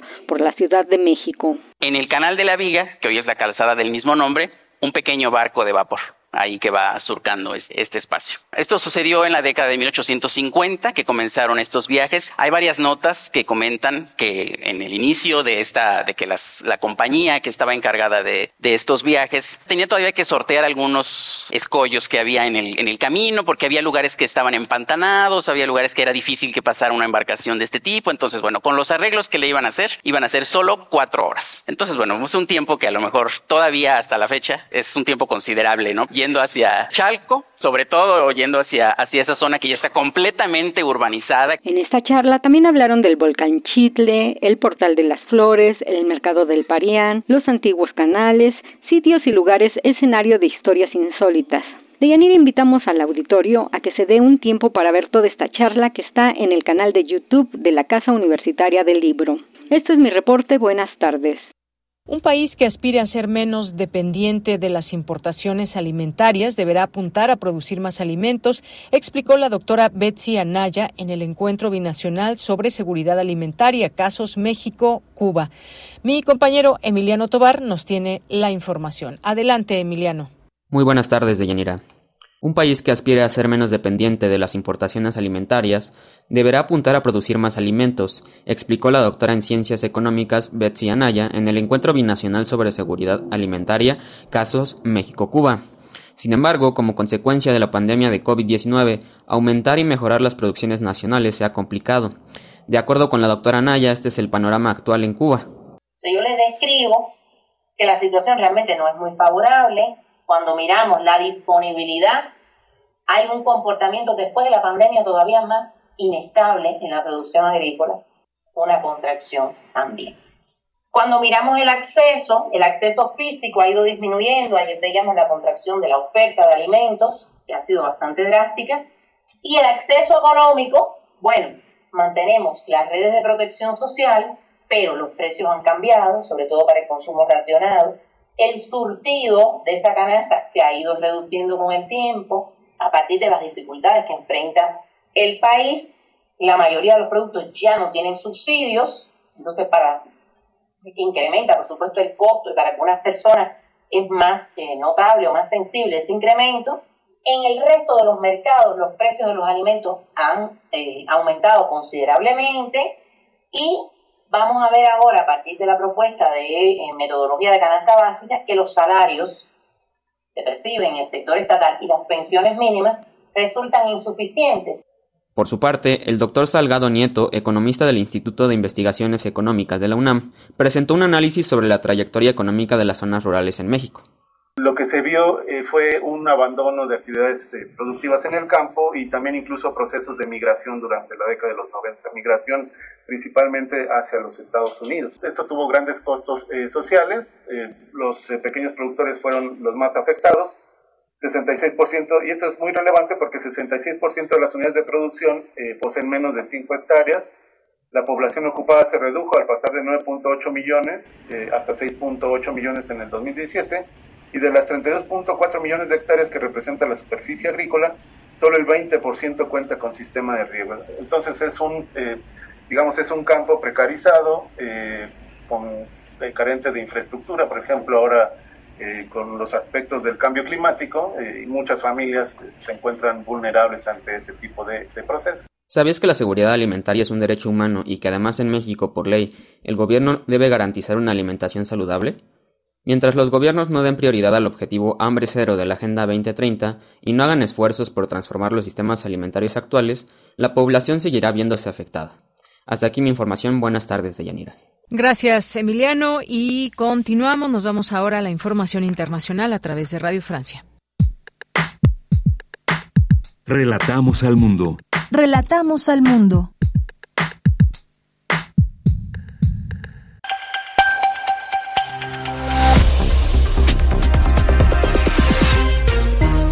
Bienvenidos a este flash informativo de Radio Francia Internacional. En los controles está Arthur de Villers. Hoy es jueves 16 de febrero. Estas son las noticias del mundo en tres minutos. Andreina Flores. El líder opositor ruso Alexei Navalny ha muerto hoy en prisión. La versión oficial del servicio penitenciario ruso asegura que Navalny estaba dando su caminata habitual en el patio de la prisión cuando empezó a sentir un malestar y cayó muerto. Se investiga la razón exacta de su muerte. Recordemos a Navalny en sus declaraciones antes de ir a prisión en febrero de 2021. Meterme en la cárcel no es difícil. Lo más importante es por qué me meten en la cárcel. Para intimidar a tanta gente como sea posible en Rusia. Así es como funciona. Ponen a un hombre en prisión para aterrorizar a millones.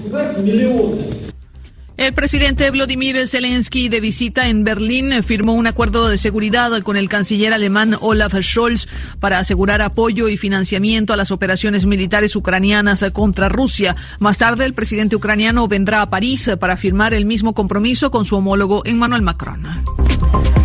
El ejército israelí anunció que sus tropas detuvieron en el hospital Nasser de Gaza a más de 20 sospechosos de haber participado en el ataque del 7 de octubre lanzado por Hamas en Israel. Las tropas han bombardeado el hospital Nasser argumentando que se trata de un centro utilizado por Hamas para atacar a Israel. Escuchemos a Louis Baudouin Larman, responsable de comunicaciones de Médicos Sin Fronteras en los territorios palestinos. Nuestros compañeros, bueno, estaban haciendo trabajo medical, entonces no han visto ninguno de esto. Eh, de que mencionaron las fuerzas israelíes, pero lo que sí vieron es que había uh, centenas de pacientes atrapados en el hospital cuando tuvieron que escaparse, gente herida que no podía moverse, gente herida que fue herida otra vez durante los bombardeos.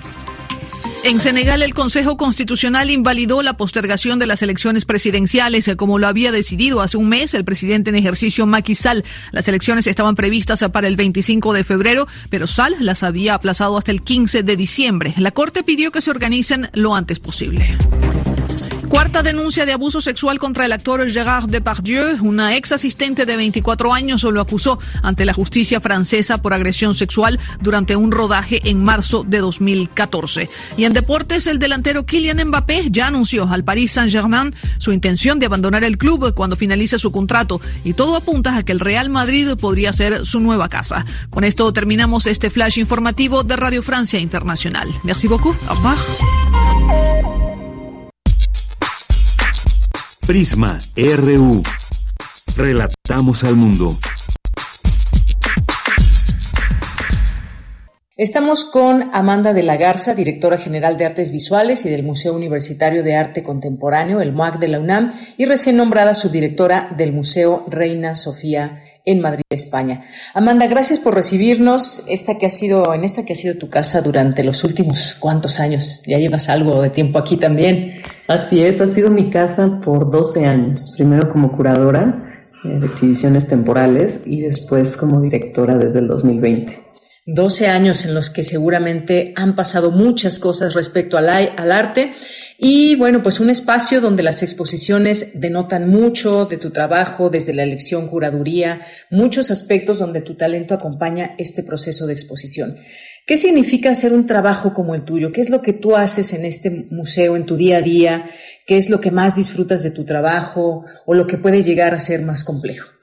Bueno, es el trabajo de dirección de museo eh, es, y comprende muchas actividades. Por un lado, pues un seguimiento y coordinación general de, pues de, las actividades de todas las áreas, de tal manera que, pues que sea un programa consistente, tanto en su aspecto de comunicación, exhibiciones, eh, la colección, eh, y bueno, por supuesto también representar a la institución pues en foros públicos, en reuniones de trabajo, eh, buscar alianzas de orden institucional, eh, también por supuesto pues recaudar fondos para poder ampliar el alcance de los proyectos e imprimir una visión al museo, que ese es para mí uno de los aspectos más importantes.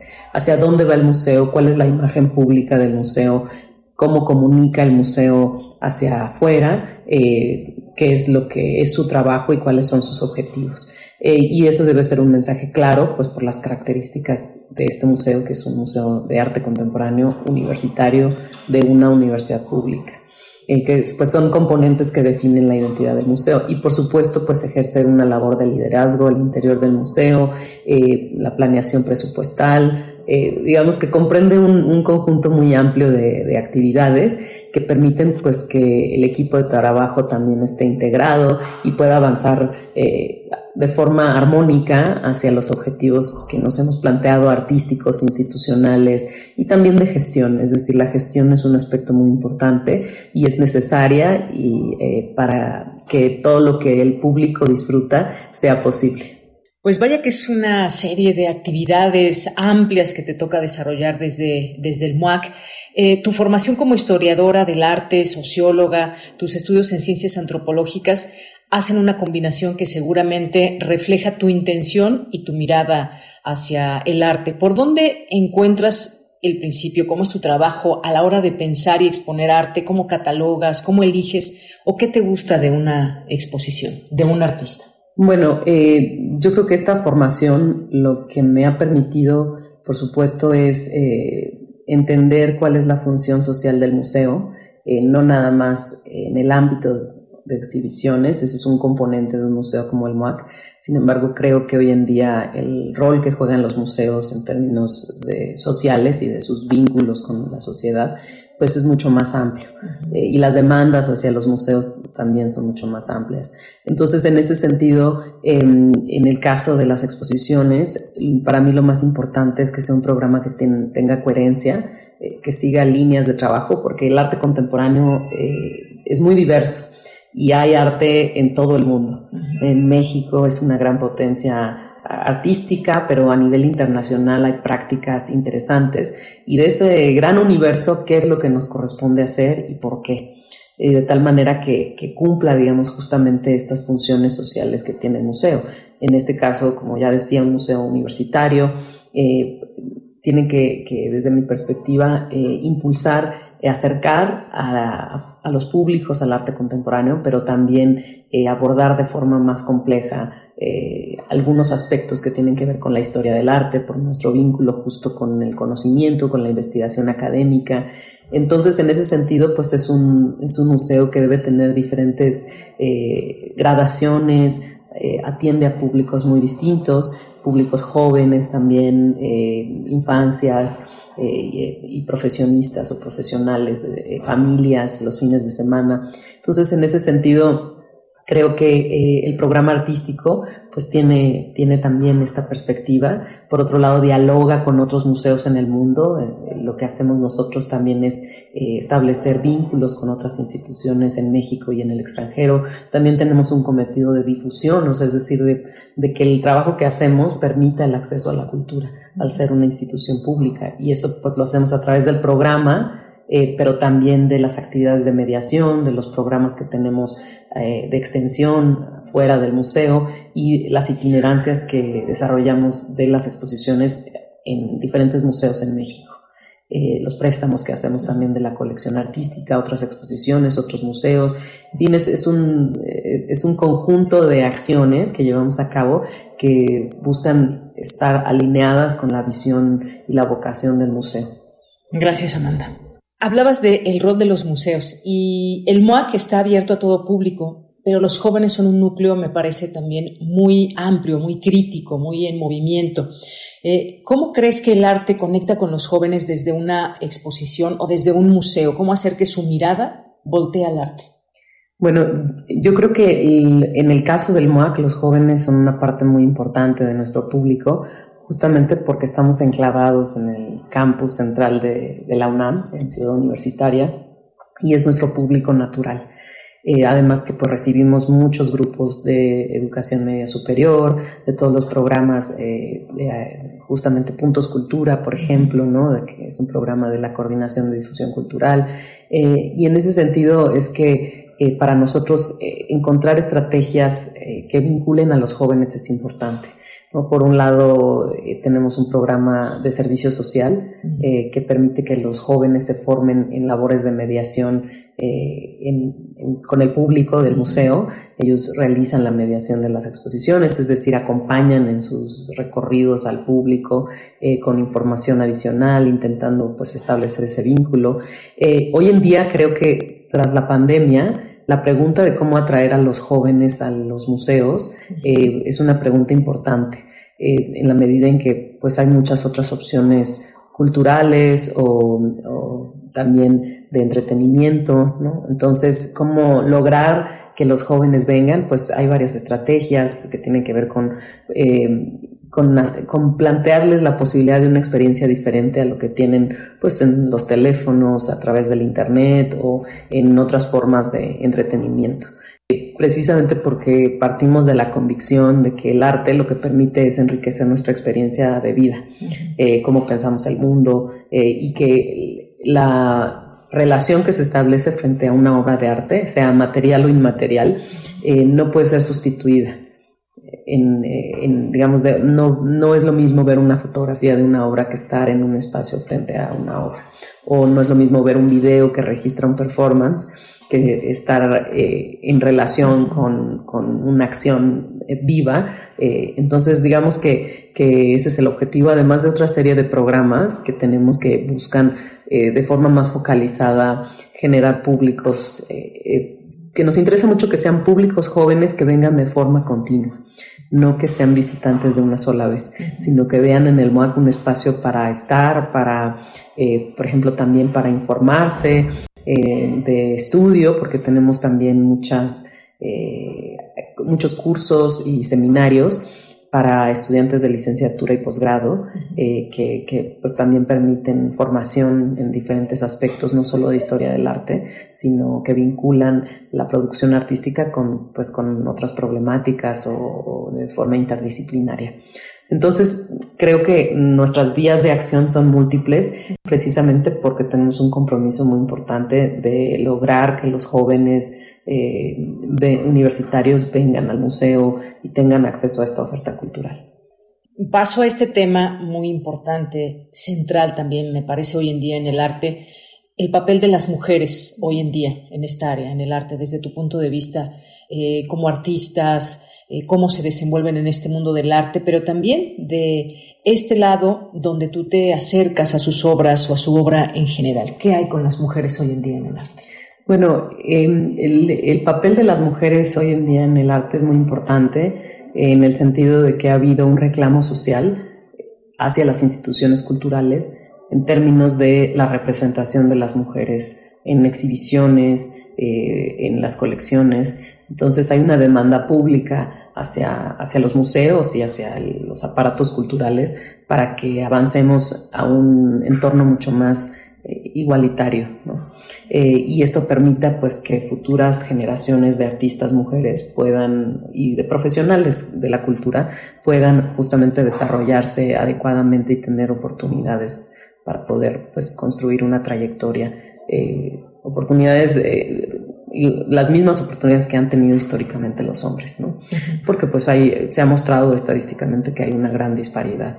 Y en ese sentido, las instituciones culturales pues debemos asumir un compromiso de eh, contribuir a, esa, generar condiciones eh, mucho más igualitarias y también de equidad. Entonces, en ese sentido, en el MOAC, desde hace varios años, hemos impulsado justamente la exhibición, revisión de artistas históricas, así como de artistas eh, contemporáneas, eh, desde dos vertientes. Por un lado, eh, teniendo un programa que sea paritario eh, anualmente y por otro lado, pues justamente rescatando la obra de artistas que institucionalmente no han sido revisadas.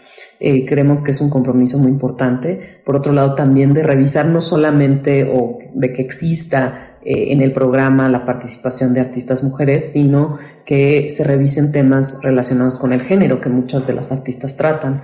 Eh, es el caso, por ejemplo, de una exposición que tendremos próximamente de la artista Ana Gallardo, que aborda eh, justamente muchas problemáticas que tienen que ver con el género en su obra. Entonces también es importante hablar de, de estos aspectos y, y bueno, eh, por otro lado, en el resto de los programas también incorporar la perspectiva de género, que para las instituciones pues debe ser una política de orden transversal.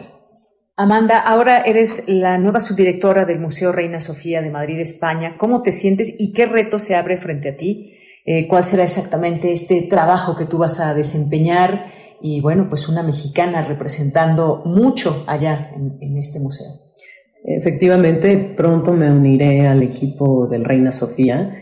Eh, para mí, pues, es un aliciente muy grande para continuar con mi trabajo.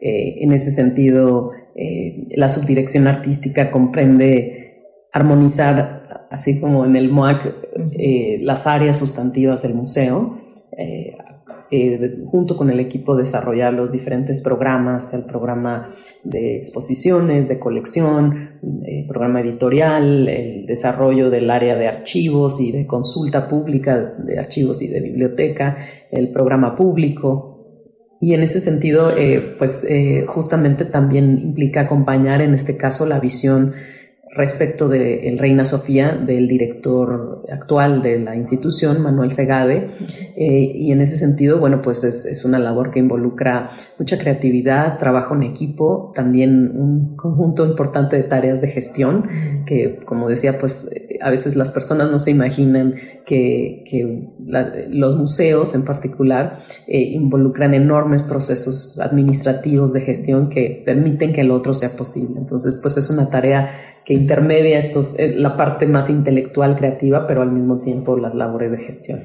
Y, bueno, pues por supuesto entiendo que tiene un gran significado que una, una mujer mexicana eh, se incorpore a un museo como el Reina Sofía en términos pues, de la historia, de la posibilidad de participar eh, en instituciones que tienen un gran impacto en el mundo del arte, que digamos que eh, ejercen un liderazgo institucional y de visión sobre el arte.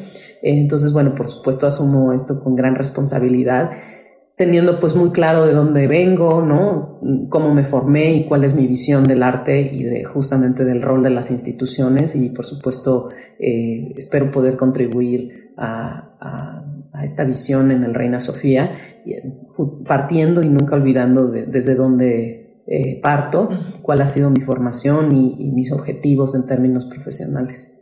Hay situaciones que nos atraviesan en cualquier área de la vida, independientemente a lo que nos dediquemos en la vida profesional, temas como el medio ambiente, la violencia, que también están expresados propiamente en el arte. ¿Cómo, cómo se trabajan estos temas en lo que refiere a tu trabajo? Bueno, por supuesto, eh, hoy en día un, un, conjunto de artistas, una de las vertientes de arte contemporáneo, abordan muchas problemáticas sociales, están conectados con el tiempo que vivimos, con la complejidad del mundo, de la historia, eh, y, además pues de muchos artistas que hablan pues de historias no contadas, eh, de la historia colonial, de la geopolítica, eh, en fin.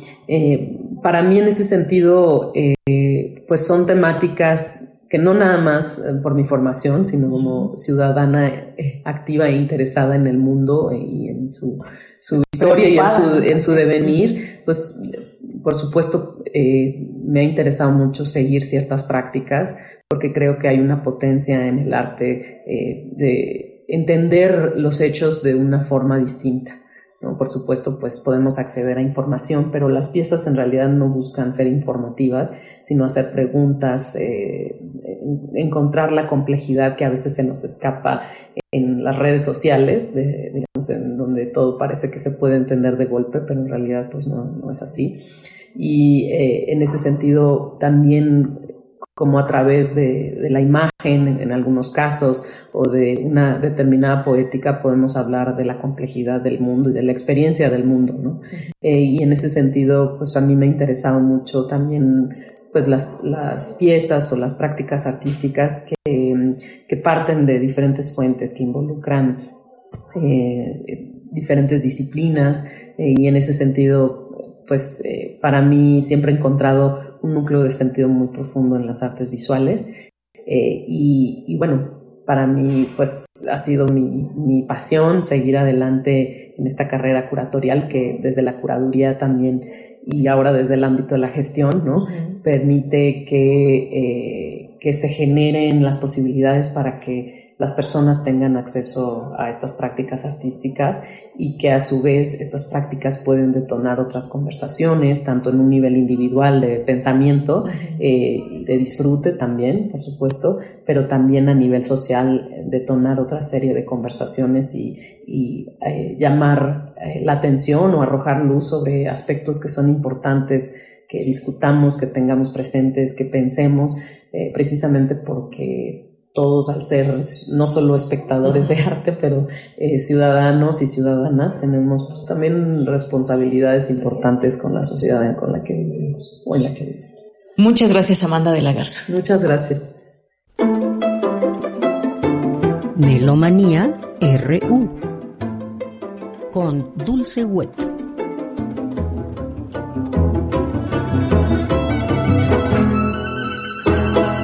Pues vámonos a escuchar Melomanía RU con Dulce Wet.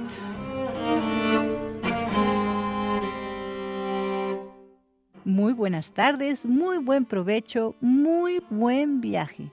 Karina Barrios, Miguel Ángel Ferrini y Dulce Wet les damos la más cordial bienvenida a Melomanía hoy viernes 16 de febrero del 2024.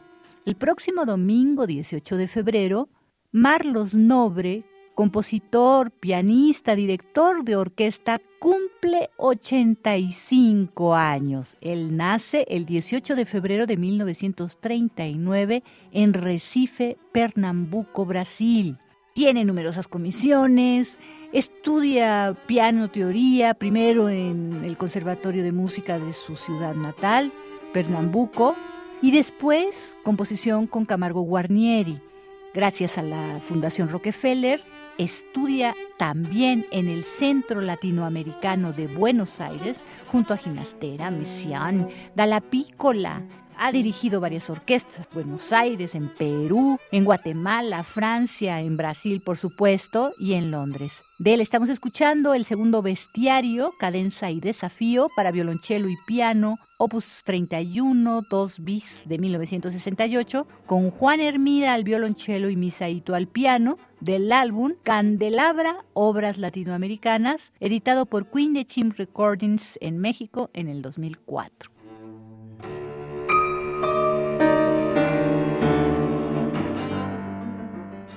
Y ahora las invitaciones.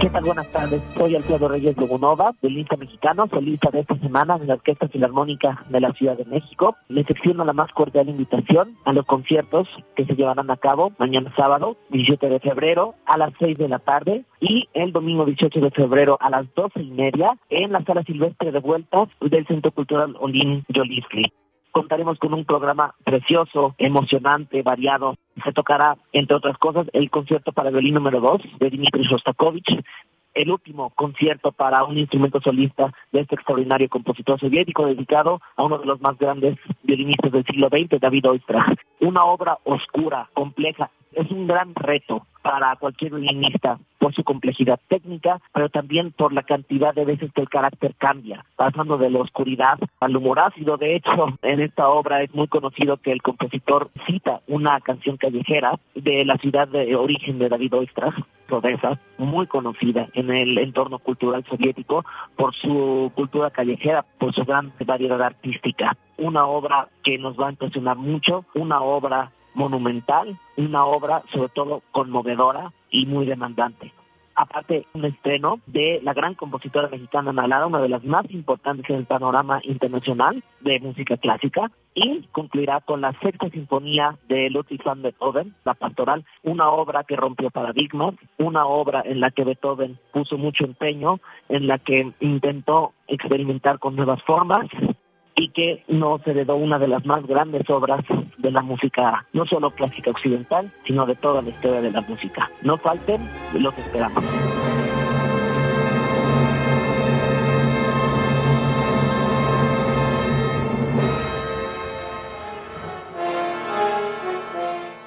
Muy buenas tardes a todas y a todos de Prisma RU. Yo soy Silvan Garzón, director titular de la Orquesta Filarmónica de la UNAM y me da muchísimo gusto saludarles a todas y todos hoy para presentarles e invitarles a nuestros conciertos de este fin de semana, sábado por la noche a las 8 y el domingo a las 12 del día aquí mismo en la sala Nezahualcóyotl del Centro Cultural de la Universidad Nacional Autónoma de México para un programa estupendo, muy representativo del foco que tenemos para esta temporada, Foco Parajes. Ah, vamos a presentar tres piezas, Bela Bartok, su primer concierto para piano, que lo va a tocar un gran pianista mexicano especialista de la música moderna y contemporánea, que es Gonzalo Gutiérrez. Este primer concierto de Bartok, que se compuso en el año 1926, es realmente uno de los más importantes y más difíciles del repertorio de piano.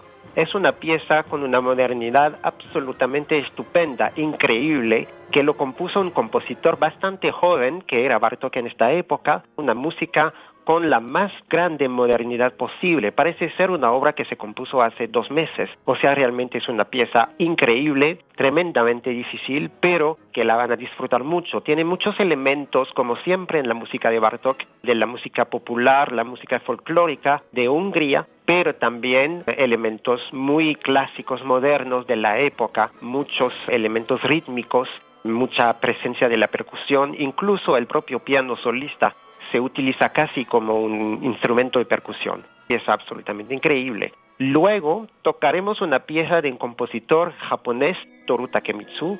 La pieza se llama en inglés A Flock Descents into Pentatonal Garden se compuso en los años 70, realmente contiene todos los elementos de la música a la vez japonesa mezclando con elementos de la cultura francesa, sobre todo Claude Debussy y Olivier Messiaen, que eran dos figuras claves en el desarrollo musical de Takemitsu. En esta pieza se puede escuchar elementos totalmente japoneses, la presencia de la naturaleza, del jardín, la escala pentatónica, pero también elementos de la música francesa impresionista, de ambiente o de atmósfera de la música francesa de principio del siglo XX, fusión entre estas dos culturas, una obra también totalmente fascinante.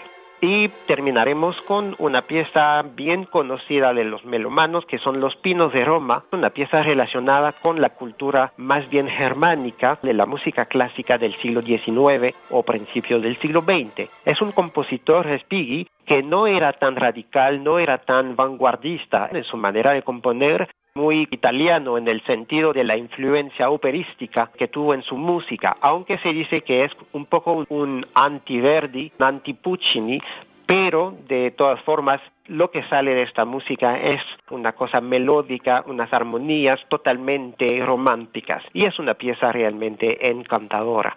Les invito a todas y a todos a estos conciertos de nuevo este sábado a la noche a las 8, este domingo a las 12 del día aquí en la sala de Dawaikoyotl para escuchar Bartok con Gonzalo Gutiérrez al piano, Toru Takemitsu, compositor japonés, y Otorino Respighi, compositor italiano, con la Orquesta Filarmónica de la UNAM. Les invito con todo corazón.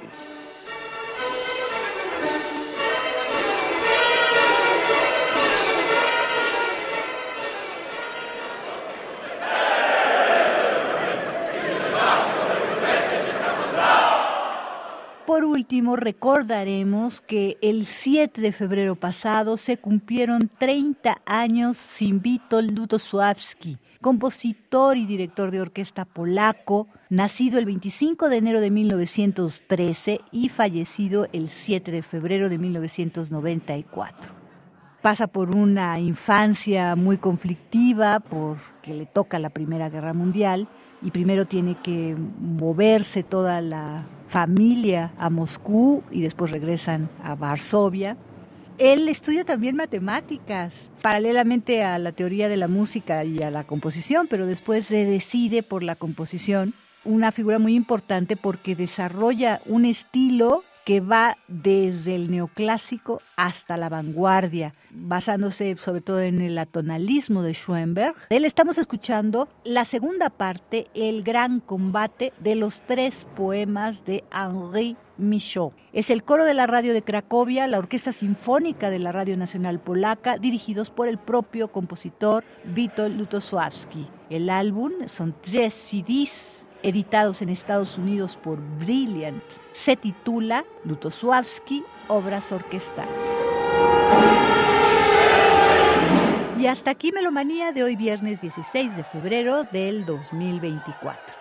Karina Barrios, Miguel Ángel Ferrini y Dulce Wet, agradecemos enormemente su atención y sintonía y los invitamos a acercarse a la música en vivo tenemos la Orquesta Filarmónica de la Ciudad de México, la FUNAM, tenemos también la Orquesta Sinfónica Nacional este viernes y el domingo a mediodía en el Palacio de Bellas Artes, tenemos el concierto del CEPRO Music, seguro será una experiencia muy enriquecedora para ustedes. Que tengan muy bonito fin de semana. Hasta la próxima.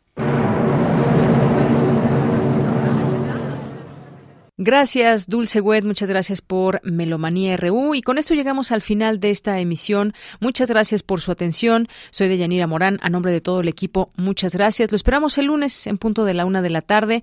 Gracias, buenas tardes y buen provecho. Radio UNAM presentó Prisma RU. Una mirada universitaria sobre los acontecimientos actuales.